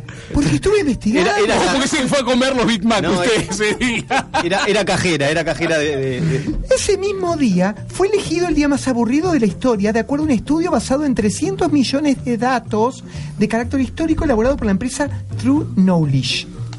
Mire, El Me dejó mudo. aburrido. Me dejó mudo, le digo, con a ese nuestros oyentes, a todos los que quieran saber qué pasó el día de su nacimiento, pueden llamar al 5031-9807, 9808 o escribirnos en las redes, en Vamos por las Obras, en Twitter, arroba por las obras y Natacha Pita, nuestra, nuestra, bueno, Charlie, Mucha confianza. mucha confianza, Mucha confianza Franchella vaya, vaya, a darle un beso a Charlie, vaya a darle, vaya, No, no, no. vaya ya nos costó. vaya a darle un Varios beso. operadores perdimos por culpa de un, Natacha. piqui- un piquito a Charlie, ¿sí? Yo tengo un compromiso con Pablito Galloso. Bueno, Ya sé, pero, pero puede ir a darle un besito. Un a hijo tiene con Pablito Galloso, A- no un a- compromiso. ¿Cómo sabe usted? No, bueno, me A contaron. todos los oyentes que quieran saber, que tienen ganas de saber qué pasó en paralelo con su nacimiento, llaman a los teléfonos nuestros de la radio 5031-9807-9808. Me quedan siete oyentes todavía que ya llamaron.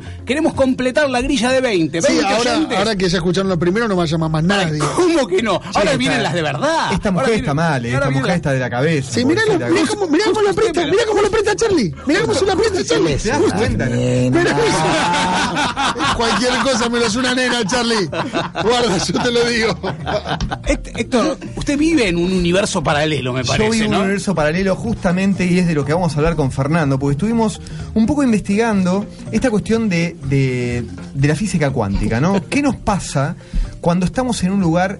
¿Qué pasa en el No, en- perdón, en- perdóneme, perdóneme. Usted no puede, no puede, abuelo, abuelo, Se abuelo. quedó- el Diego se quedó en la ballena explotada, ¿vio? Se quedó- Es una cosa ya. pasa, ay, la, la, la, la, y ahora se hace el. Oh, ¿no? tiene, Perdón, tiene perdón. celos, tiene celos de Charlie. Yo soy Héctor, Vaya si quiere. Vaya si quiere. Natacha está en la- acá en la pantalla.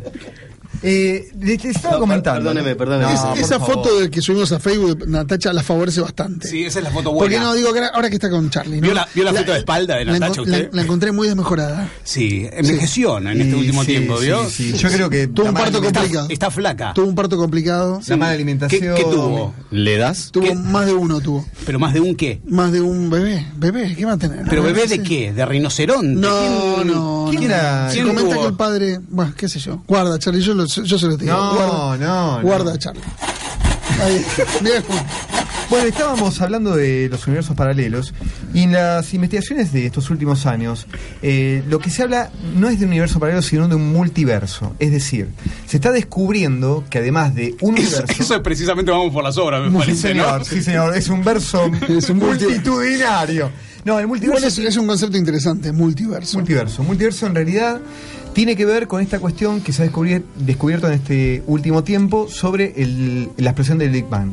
Eh, se está eh, investigando sobre que en el momento que se produjo el Big Bang, en ese momento hubo un no Big Bang, es decir, la parte negativa de la explosión, ¿bien? Que se formó en paralelo un universo que es no visible. Pero lo que impide, de alguna manera, que podamos experimentar el universo paralelo es lo diminuto que es eh, no solamente el ser humano, sino su conciencia para poder, de alguna manera, entender que hay otros universos continuamente naciendo además del nuestro. Hmm. ¿Bien? Pero o sea, es muy probable que es en un este concepto momento. absolutamente teórico. No, no, no, se está llegando de alguna manera a una comprensión a partir de la, de la máquina de Dios. Es decir, ¿Tiene, algo que ver con la física cuántica y toda esta historia de, de las energías y demás? Sí, totalmente, totalmente. Eh, lo que se descubrió era que eh, cuando se ha cuando se ha de alguna manera eh, hecho chocar partículas muy diminutas, aparecen partículas que se llaman fotones. Los fotones tienen la particularidad de que son visibles, pero de forma intermitente. Es decir, que la pregunta de la ciencia es ¿dónde está ese fotón en el momento en que no aparece bajo el microscopio? Claro, ¿Bien? eh, aparentemente la, la- la ciencia tiene ahora la posibilidad de utilizar tecnología de observación que antes no tenía. Y aparecen ante los ojos humanos algunos fenómenos que hasta ahora estaban descritos o que se podían llegar a, a, no sé, a vislumbrar solamente en el pizarrón, en Tal modo cual. teórico Tal cual. No todas esas, esas ecuaciones matemáticas encuentran eh, un correlato en lo observado, sino que además hay cuestiones observadas que no tenían ningún tipo de antecedente teórico. Y entonces esto le plantea al hombre un, un- un montón de preguntas nuevas, sobre, inclusive sobre cuestiones de la física que creía ya tener resueltas. Bueno, pero y la observación de la, la observación de los fenómenos eh, y de los, del comportamiento de la materia en eh, digamos en sus mínimas dimensiones hace que el universo de lo conocido tambalee. Y entonces empezamos a preguntarnos esto que usted acaba de decir recién mi querido Héctor eh, en- ante un fenómeno de observación no puedo determinar lo que estoy viendo dónde está o dónde fue en el momento en que no estoy viéndolo. Bueno, pero estaba ahí ante mis ojos recién. Eh, esto plantea la posibilidad de que exista algún otro lugar donde está mientras yo no lo veo. Usted sabe que mí me hizo acordar el tema de universos paralelos, algo que había leído hacía tiempo y que investigando nuevamente mm, me lo pude ver en, en YouTube. Inclusive hay un documental donde la ciencia está estudiando a seres meditativos que hablaban de la posibilidad de desdoblamiento. Es decir, estando en ese lugar, podían estar a kilómetros, a miles de kilómetros del lugar, interactuando con gente. Es decir, es posible de alguna manera desmaterializar o volver a materializarse a miles de kilómetros del lugar donde uno está. Eh, es, parecería ser que hay como, como la, búsqueda de puntos de contacto entre, entre una y otra teoría, entre uno y, ot- entre uno y otro, y otro mito, pero que esto es prácticamente incomprobable. También desde el punto de vista filosófico esto trae muchas, muchas este, novedades, porque eh, en definitiva la filosofía tiende a apoyarse en lo verificable de alguna manera, ¿no? Entonces, este, dicho de esta manera, no quiero abusar porque no, es mi materia, pero de alguna manera podemos pensar filosóficamente aquellas con, el límite en las abstracciones en las cuales podemos comprender, que es lo que vos decías al principio. Más allá de eso, más allá de nuestra comprensión, no, no, no podemos hacer estrictamente filosofía. Es como inclusive poco práctico. ¿Para qué hacer filosofía para un universo que no existe?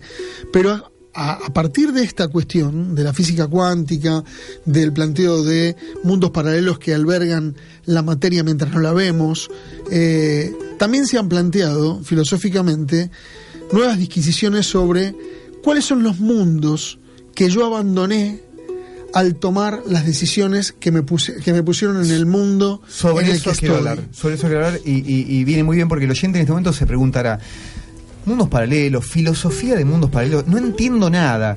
Yo, eh, cuando estuve de alguna manera viendo el tema y pa- para po- poder bajarlo a algo más entendible, parece ser que la ciencia se dio cuenta de que cuando uno focaliza, está eligiendo, y cuando en el momento de elegir algo, está dejando de lado los, las posibilidades eh, en donde los diferentes yoes que nos, de alguna manera, nos, nos Habitan. nos habitan, podrían haber eh, este, decidido alguna otra cosa. Es decir, cuando usted está, está observando el electrón, ¿no? En ese momento está determinando su existencia. Pero, Héctor, eh, de alguna manera esto implica plantear que eh, lo que lo que yo abandono. Sí, señor. Lo que yo abandono tiene vida propia, Sí. continúa su vida. Lo, lo que de, lo que descarto tiene, acontece, lo que descarto acontece. Lo que usted descarta acontece, lo único que no lo puede percibir, eh, Fernando. Charlie, tema musical y los, los esperamos con una sorpresa, una gran sorpresa. Previo, previo al repechaje paralelo, previo al juego del repechaje sobras, tenemos una sorpresa para esta última media hora de Vamos por las Obras. Tema de hoy, paralelo. Si quieren saber qué pasó el día de su nacimiento con Natacha Pita que nos está visitando, ahora está en la cocina comiendo, pero vuelve, vuelve en dos segundos para contarnos qué pasó el nacimiento de Nelly, Mauro, Bianca, Marcela, Angie, Carolina, Andrés, Andrea, todos esos y llamamos a la sorpresa en dos segundos.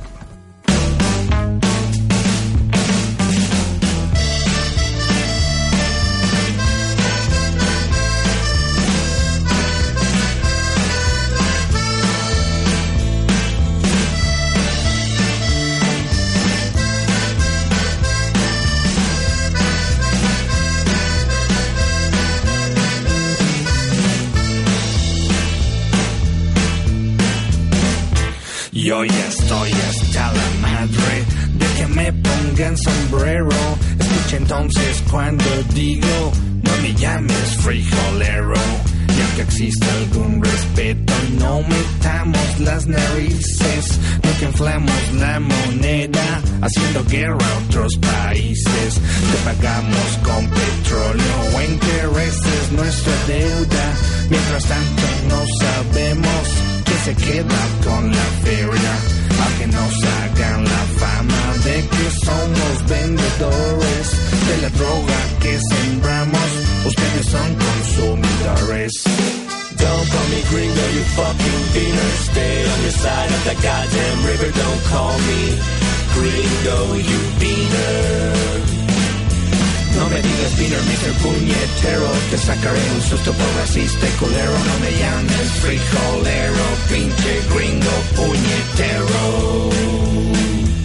Chingao.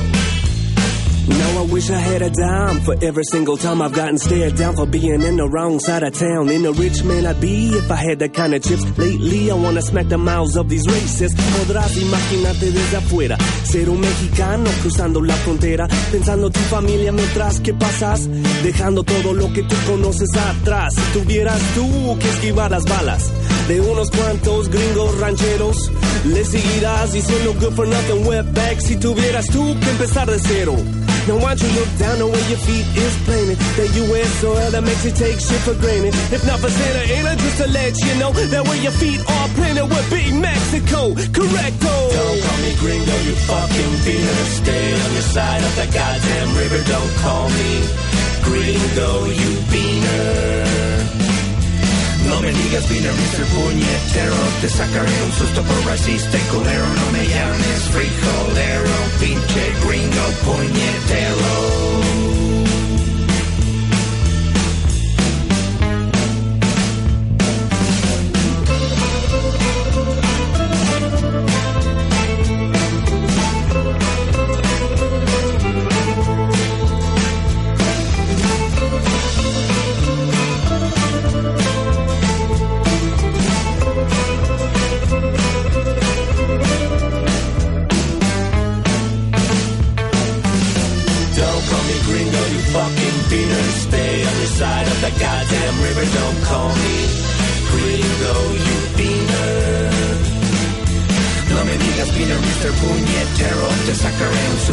Y culero. No me llames frijolero, pinche gringo. Puñetero. Gringos y frijoleros mundos no tan paralelos en Vamos por las Obras. Vamos por las obras. La pausa que invita a soñar. Mientras esperamos a la sorpresa, mientras esperamos al invitado de lujo de esta tarde, seguimos con Natacha Pita que la trajimos, la trajimos, la trajimos, le sacamos una milanesa de la boca. Queremos saber qué pasó el día que nació, por Qué bien que nacieron en Radio Palermo. Nelly, el 16 de noviembre de 1963. ¿Qué pasó ese día, ¿Qué, Natacha? ¿Qué tal, Nelly? ¿Cómo le Radio va? Palermo? ¿Qué dijo? 16 de noviembre de 1963 nació mi primera lechuza. ¿Se acuerda de mi primera ¿A quién ¿Qué le importa, la eso? no. importa? No, no, efeméride es otra cosa. cosa de cacho. ¿Y qué otra cosa interesante pasó el día que nació Ese Nelly? día, ese día, ese día, la reina Ana de Inglaterra obligó al pueblo francés. Pueblo francés, la reina. Ana de Inglaterra. No se, se atragantó, se atragantó con una milanesa. Esto- se esto- atragantó. Escupa, lárguelo, lárguelo. Vamos, Perdón, Natacha. Ese día, No, se atragantó de. Un poquito de agua, un poquito de agua. Un poquito de agua, Natacha, un poquito de agua. Ana de Inglaterra obligó al pueblo inglés a someterse a un día de ayuno con el fin de expiar los pecados que según ella había provocado la gran tormenta de 1703. ¿Le Na- gustó Nelly? Natacha, no. ¿Le gustó Nelly? Mauro, Mauro pregunta, Mauro acá me escribe el 10 de febrero de 1986, ¿qué pasó ese día? El, mil- el 10 de febrero de 1986 fue el recital de Rod Stewart en River. Ese día Rod le guiñó el ojo a Nora. ¿A quién? A Nora. ¿Quién es Nora, Héctor? Se lo voy a comentar eso. ¿Quién es Nora? Ese día también el presidente de Estados Algo Unidos. personal tiró Héctor en el medio. Nuestro querida Natacha tiró algo que no sabemos qué quiere decir. Escúcheme, Mauro, ese mismo día el presidente de Estados Unidos. Mauro. No sabe ni cómo me llamo. Sí, Mauro, vino. el de 10 de febrero de 1986. Ah. Sí, ¿qué pasó? El presidente de Estados Unidos, Bill Clinton, niega públicamente haber mantenido relaciones sexuales con Mónica Lewinsky. ¿Negó? Negó. Mire usted, Sí. mire usted, el día que nació Mauro, Clinton dijo, yo no tuve nada que ver. ¿sí? Sí, señor. ¿Y qué dijo? ¿Qué dijo ese, Mónica. ese mismo día Mónica? ¿Qué dijo? ¿Pudo hablar o no podía hablar Yo, siquiera? yo no tuve nada que ver. Pero en inglés, Fernando, en inglés. Después le vamos a contar con Natacha qué pasó el día que nació Bianca, Marcela, Angie, Alejandro, Juan Pablo, Ignacio y, y Javier Álvarez. Muy bien. Quiero saber esa efeméride. Es peligrosa esa efeméride, Fernando. Es peligrosa. Imagínense qué puede contarnos Natacha Pita, señoras, señores. Este es el momento, su momento, señor Leo Estazone. Lo tenemos ahí al señor Martín Bossi, ¿es así o no? ¿Qué haces, Leito? ¿Cómo estás, papá? ¿Qué hace? la gente ya la gente ya te ve y ya, ya te conoce, ya sabe que sos una, una persona que no ha perdido la humildad y esto es una, una muestra de eso. La verdad que te queremos agradecer muchísimo, sabemos que estás este eh, con un show en Mendoza y nos diste la posibilidad de, de hablar con vos, así que muchas gracias Martín. No, Leito, yo pensé, viste, nosotros tenemos una, bueno, le cuento a los oyentes, una amistad de muchos años, trabajábamos hace mucho tiempo juntos en fiestas, pero yo perdí tu contacto y me habían dicho que había estado preso, bueno, todos los problemas que eh, por, los ex- por los excesos y me alegra que la justicia te haya absuelto. Y que, y que lo, hayamos- y que lo hayamos acogido acá. Garpamos la fianza, Martín, no, no lo absolvió nada. A- acá el famoso sos vos, así que no vamos a andar sacando trapitos al sol, ¿no? De hecho, de hecho, de hecho Diego Torres lo quería meter con la imagen de Diego Torres. Y ahora parece que se va a teñir de negro, va, va- va- le quiere parecer a Romeo Santos. ¿sabes? Claro, eso era antes, ahora soy Jaime Torres. He cambiado un poco. Martín, para parecerse a Romeo Santos, tiene miedo, Leo, de, de cierta práctica que tiene que hacer para afinar la voz. Claro, porque eso, eso es peligroso. Pero ahora dicen, dicen que la causa del gigoló va a empezar a mirar a Leo, porque el Leo se...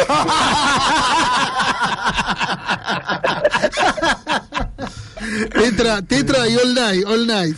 ¿Qué hace Martín? Bueno, acá, acá estamos con este nuevo proyecto, con acá con los amigos de Vamos por las Obras, con la radio.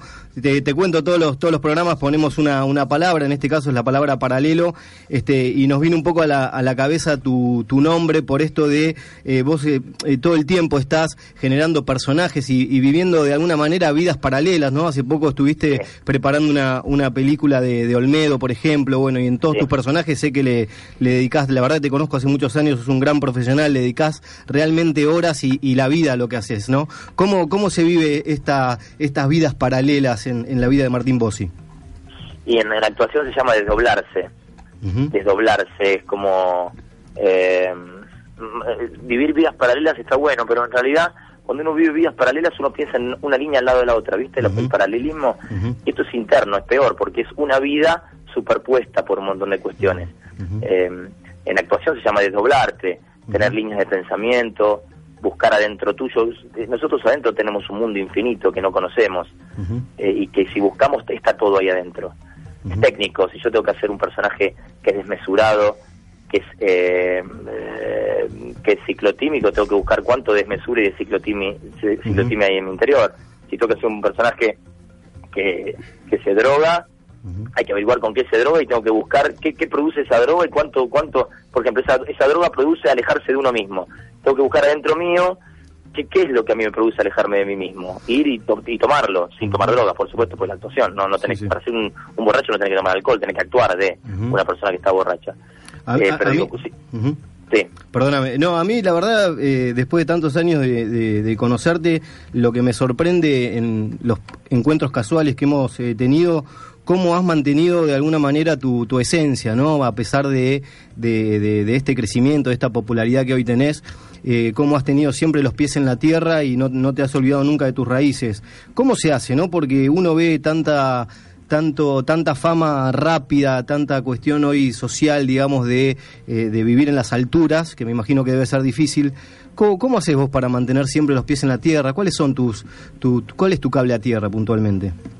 Mira, mira, Le- Leo, eh, eh, en realidad no es un mérito, porque yo no es que crecí ni que... Yo siempre fui el mismo tipo, siempre hice lo mismo, desde chiquito. El tema que ahora me enfocan, me ponen la cámara, es lo único que cambió. En realidad cambiaron los demás conmigo.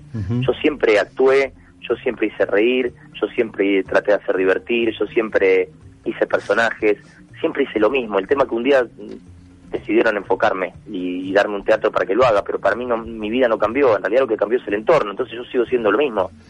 Eh, no, no, no, no, no, no cambió nada, para mí es un juego donde ahora hay algunos locos que me enfocan y voy, y voy a algún loco que me llama por teléfono para sacarme una radio y preguntarme cómo estoy, pero para mí es lo mismo, vos me podrías llamar eh, si de la misma manera y yo te contestaría como un ch- charla de amigos, de un pibe que no hace mucho que no lo veo, que me lo encontré en un bar, que trabajamos juntos, no, en realidad, entonces no es un mérito mío, Claro. es un mérito de los otros que ahora oh, decidieron darme la oportunidad de, de ponerme una cámara o proponerme una película, pero hice siempre lo mismo, entonces no, y como la palabra fama no, no, no me cuenta a mí, no es algo que a mí me da vergüenza, me da mucha tristeza, la parodia del artista, los tipos que porque actúan y, y le dicen que son genios, cambian su carácter, a mí me da mucha pena, no, no, no es un problema. Sí me conecto con Dios, eh, me conecto mucho con el deporte, eh, y punto aparte, me parece que... Y, y tengo amigos que me pegan un sopapo cuando me lo tienen que pegar, si ven alguna actitud que ha cambiado. Y aparte entiendo que no, no compro lo que vendo, Claro. o sea... Bueno, con pero, pero, eh, pero vos decís que no es un mérito, pero no abunda eso hoy en, en la sociedad que en la que vivimos. Así que en algún punto yo creo que sí. Acá No, de, de hecho, Martín, ¿qué tal? ¿Cómo te va? Te habla Héctor, bienvenido a Vamos por las Horas. y te quiero felicitar personalmente, el año pasado estuve con mi señora viendo el espectáculo Big Bang Show y realmente increíble lo que vi en el escenario. Pero vas Lo, lo peor que te pasó es que tu señora no se quería ir con vos de vuelta. Quería irse con Martín, obviamente. Sí, por supuesto. Pero Lo que, lo que más me gustó es el, el- el mensaje, porque entre imitación e imitación, digamos, el mensaje que vos tirás tiene que ver con esto que hablabas recién con Leo, ¿no? Esta cuestión de man- mantener como una integridad, ¿no? A pesar de la fama, estos valores que uno tiene y que muchas veces y mucha gente obviamente los pierde por, por estar tan expuestos o por vivir una vida totalmente farandulizada. Vos mantuviste, y, y en, y en ese mensaje que vos tirás a la gente me parece que está también esa integridad, ¿no? Sí, en realidad, insisto que el mérito no es mío, es un desmérito de los otros, porque en realidad eh, Claro. dicen, ay, vos, a vos te va bien y no cambiaste. Y porque en realidad los culpables son los que cambian cuando les va medianamente bien o cuando se suben en el escenario. Viste, cuando una, una persona le Sí. y poder y vas a saber quién es, eh, el escenario te da poder, un pseudo poder, pero mm, en realidad no uno no debe cambiar, porque en realidad hay acá en este país hay gente, hay mucha gente que trabaja de actores. Pero yo soy actor, yo soy actor de raza. Lo digo humildemente con mis limitaciones y tengo muchas cosas para aprender y yo mismo veo mis bordes y a veces me avergüenzo de ser tan limitado. Pero yo soy actor, soy actor de la sangre, de las venas, me corre por las venas. Yo me muero si no actúo, el cuerpo me lo pide. Entonces, no hay más que eso para mí. Yo no tengo que trabajar de actor ni contar con quién me acuesto para que me valoren. Yo yo voy yo voy por otro lado, o sea, yo quiero dejar una obra escrita para que me recuerden, quiero dejar algunas preguntas, quiero dejar alguna película, para que alguno el día que decida recurrir a mi historia pueda quedarse con algo. Esa es mi historia. Martín, ¿cómo te va? Fernando te hablo y eh, ¿en qué momento asumiste que, que eras el actor de raza que corría esa, ese temperamento y esa vocación por las venas? El día, el primer día que dije mi primera palabra, que fue mamá o papá, me di cuenta que estaba actuando, de hijo. Y, y para y para tus trabajos de, de imitación, ¿cuáles son los para la composición, ¿no? del personaje?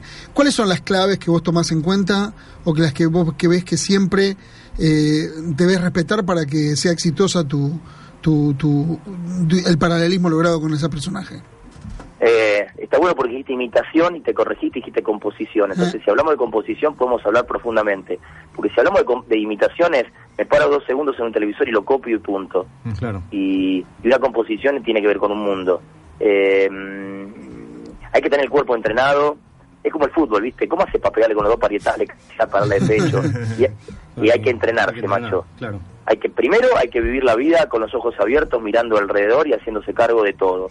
Primero, haciéndose finito y se va a morir. Una vez que reconoces el final y que sos absolutamente, in- o sea, absolutamente prescindible, ahí empezamos a, a- ganar la, la partida. Si hay sufrimiento y conocimiento en cada personaje, por más que sea cómico, ganaste la partida.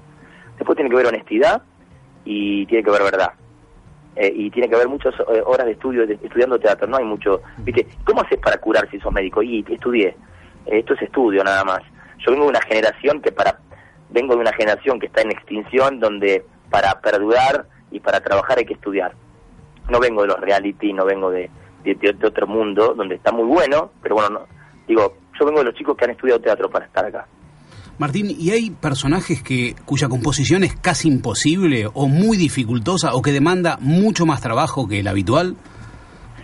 No, eh, sí, puede haber algunos que te tra- trabajen más, otros que trabajen menos, pero ustedes son periodistas o están trabajando ahora de periodistas y pueden preguntarle a, a quien sea. O sea, ustedes pueden reportear a, a quien quieran. La actuación es una opinión y uno puede opinar de lo que quiera.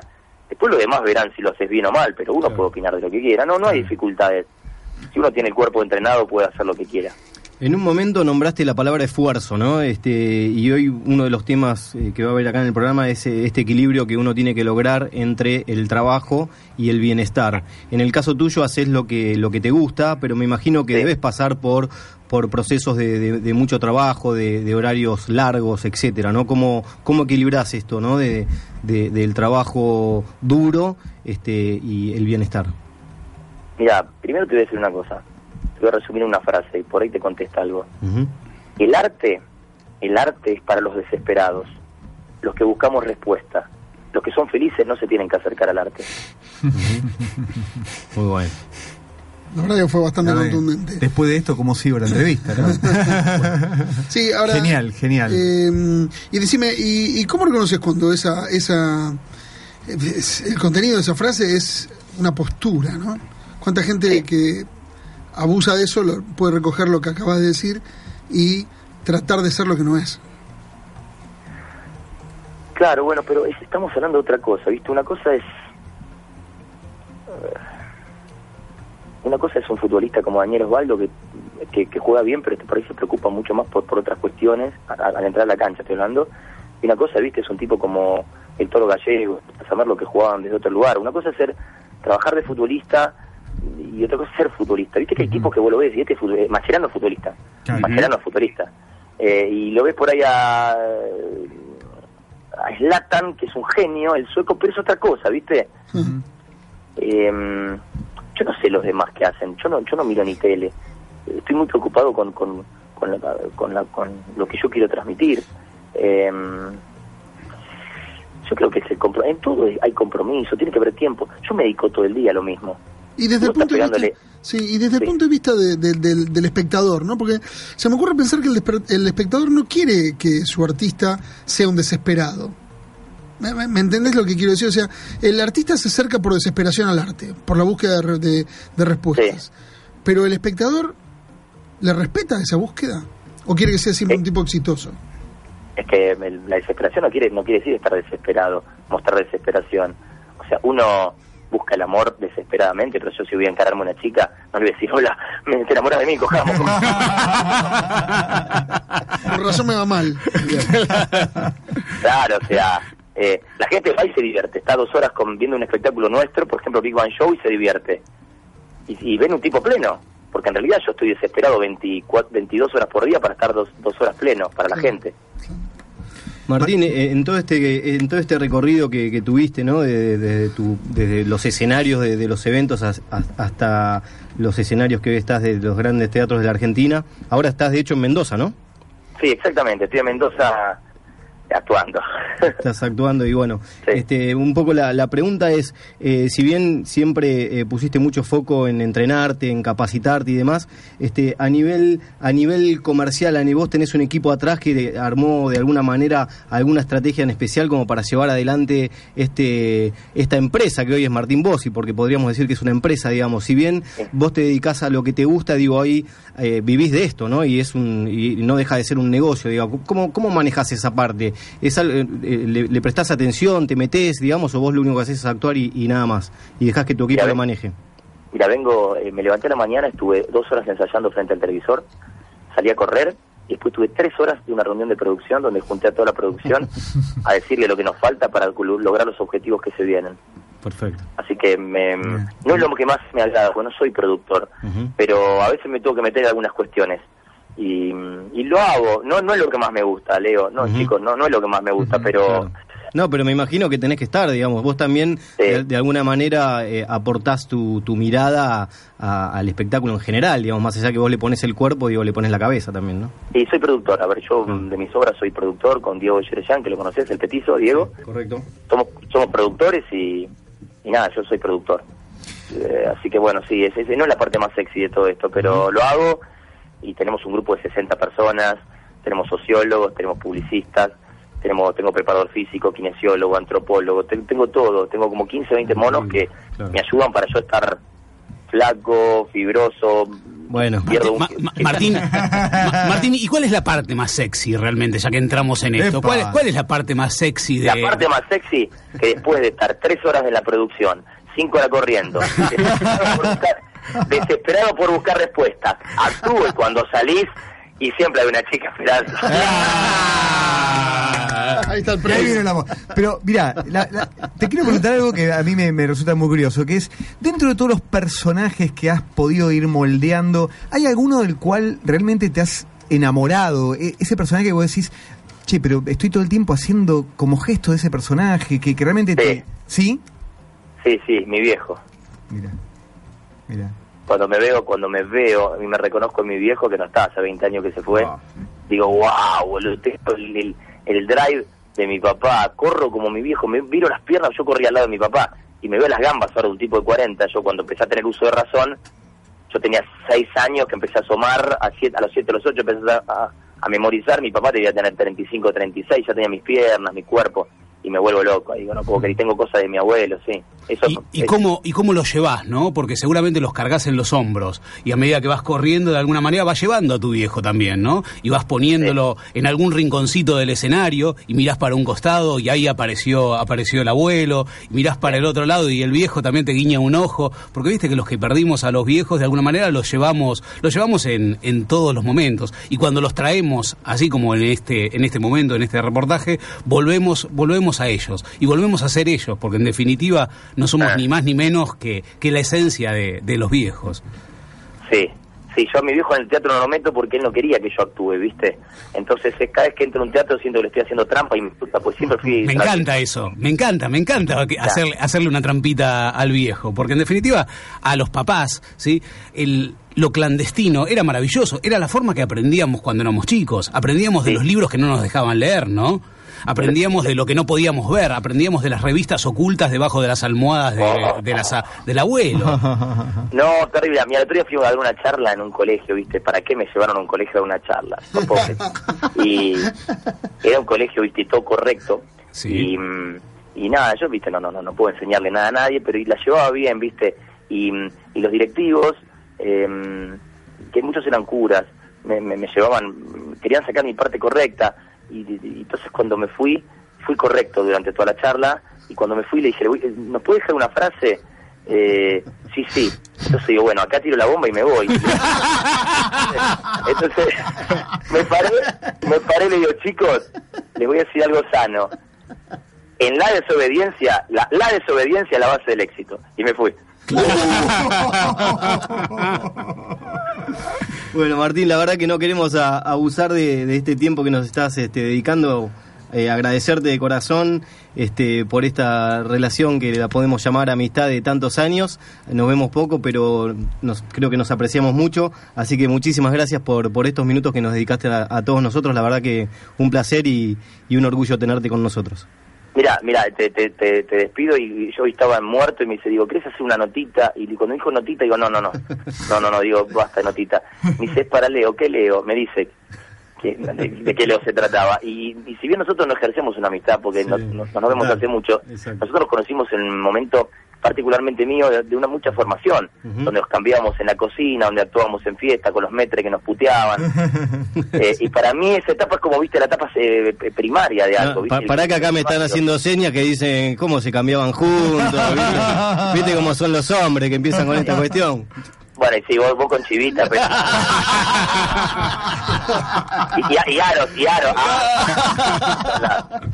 Era, una, era una vergüenza. Escuchame una cosa, pero me acuerdo mucho de esa etapa y yo soy muy fiel con la gente que compartió eso conmigo, ¿viste? De la gente de mi tribu. Así que, Bueno. negro, estoy acá. ¿eh? Negrazo, abrazo enorme, muchísimas gracias. Martín. ¿eh? Muchas gracias, Y, y- y nosotros somos fieles con Martín Bossi, absolutamente. Martín, un placer realmente. ¿eh?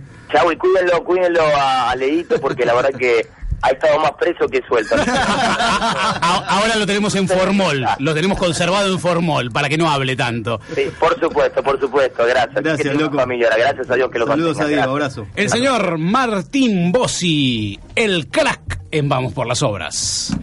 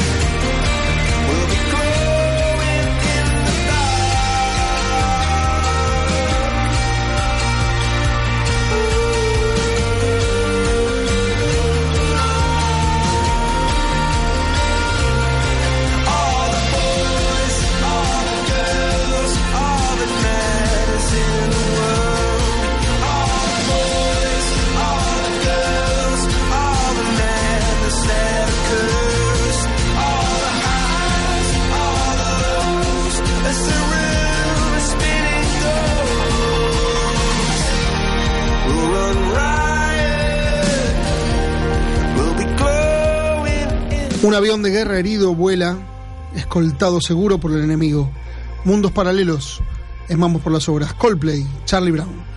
Y después de la maravillosa entrevista, leo una reverencia absoluta al señor Leo Astazone con Martín Bossi. Una Un lujo lo que nos ha traído nuestro, de juventud. nuestro querido Que amigo. mejor hacemos un manto de- eso lo hablamos, un manto de eh, piedad. Eso lo hablamos fuera del aire. Les propongo las últimas tres efemérides de todos los Venga, Natacha. 20 23 llamados que tuvimos esta tarde. 23 consultas, 23 preguntas sobre las ¿Quién efemérides. llamó? ¿Quién llamó? por ejemplo, Bianca, que nació el 6 de febrero de 1992. ¿Qué pasó ese día? Natacha, ¿qué pasó? Bianca, te cuento, ese mismo día, en Japón, se produce el avistamiento de nueve soles a la vez. ¿Nueve soles? ¿Soles a las vez? Sí, nueve Ah, qué soles. bueno. ¿Y cómo? Claro, lo que pasa es que como, como ven con ojos así, ¿sí? Claro. ven con ojos... Estoy ceciosa después de hablar con Martín.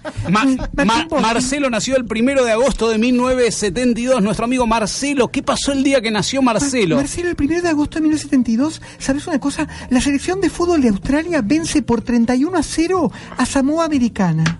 No me diga. ¿Y quién hizo la mayoría de los goles? la mayor goleada fue de Charlie Brown. Charlie Brown. No sabía que había jugado en Australia Charlie Brown. La última, el hijo, la última, Angie, 8 de noviembre de 1980. ¿Qué pasó ver, el a ver. 8 de noviembre de 8. 1980 en el mundo paralelo de las efemérides paralelas de 8 Vamos por las de Horas? 1980, ¿sabes lo que pasó? Muere Charlie Osborne. ¿Y sabe cómo muere? ¿Cómo muere? Tan solo unos meses después de superar un ataque de hipo que duró 68 años. Me cago en la puta. Ha sido el momento de Natacha Pita, No, no, nuestra, un nue- aplauso, un nuestra aplauso para- astróloga. Gracias, gracias. nuestra, nuestra astróloga fetiche que nos ha contado los oyentes. Muy buena, Vamos ¿eh? a hacer el bolillero, el, Muy sorte- buena. el sorteo para ver quién ganó, quién ganó el libro de Alexiev. El libro de Alexiev Remolino nos dejó el libro Alexiev. Se lo lleva la señora Nelly. Nelly es la ganadora. Nelly llama por teléfono. Bravo, Nelly. ¿Cuándo puedo retirar? eh? No, usted no lo retira nada. Nelly lo retira al 5031-9807-9808. Lo retira de lunes a viernes, de Natacha. 10 a 17 horas. En persona. Radio Cultura. Radio Cultura es Bernardo Irigoyen, 972, primer subsuelo. Nelly es la ganadora del libro Remolino. Grande Nelly, ¿eh? Y el disco, y el disco de Martín Elizalde, ¿quién se lo lleva? Sorteo, bolillero, a ver quién se lleva. Bianca. ¡Bravo, Bianca! Bianca, Música 6 de febrero 1992, el día que Australia ganó 31 a no lo curioso, de, el curioso de ese dato es que Charlie Brown era el, el goleador, él el arquero. Mire usted, Bianca se lleva el libro, participó por Facebook Bianca y es una de las ganadoras de los 24 oyentes que mandaron su día de Me nacimiento. tengo que ir, eh, tengo que ir Pero al pará, pará, pará. Yo la- en realidad quiero felicitar a Fernando, a Héctor, a Gabriel. Un programón, muchachos, la verdad. A vos también le Felicitaciones, loco. Producción, Camila, Sofía, Maggie, en control, operación técnica, dedos mágicos, Bravo. Charlie Vázquez. Y Me nos hacer- vamos. me voy a hacer paralelas. Y, no- y nos vamos, para que en el próximo programa no corramos ningún riesgo, nos vamos acompañados del más grande, nos vamos a hacer un viaje que empezó hace exactamente un año, un año cuando tomó su nave hacia el más allá y nosotros de alguna manera ¿Hacia un mundo paralelo? lo vamos a seguir. Señoras, señores, esto ha sido todo por hoy. Muchas gracias. Muy buena semana. Los esperamos el próximo viernes, como todos los viernes, en Vamos por las Obras. No estaba tan sensible. Son espejismos que aumentan la sed. Adelante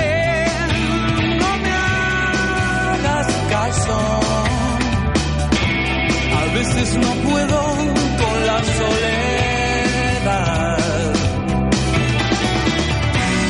Vamos despacio para encontrarnos. Tiempo es arena en mis manos. Sé por tus marcas cuánto dejado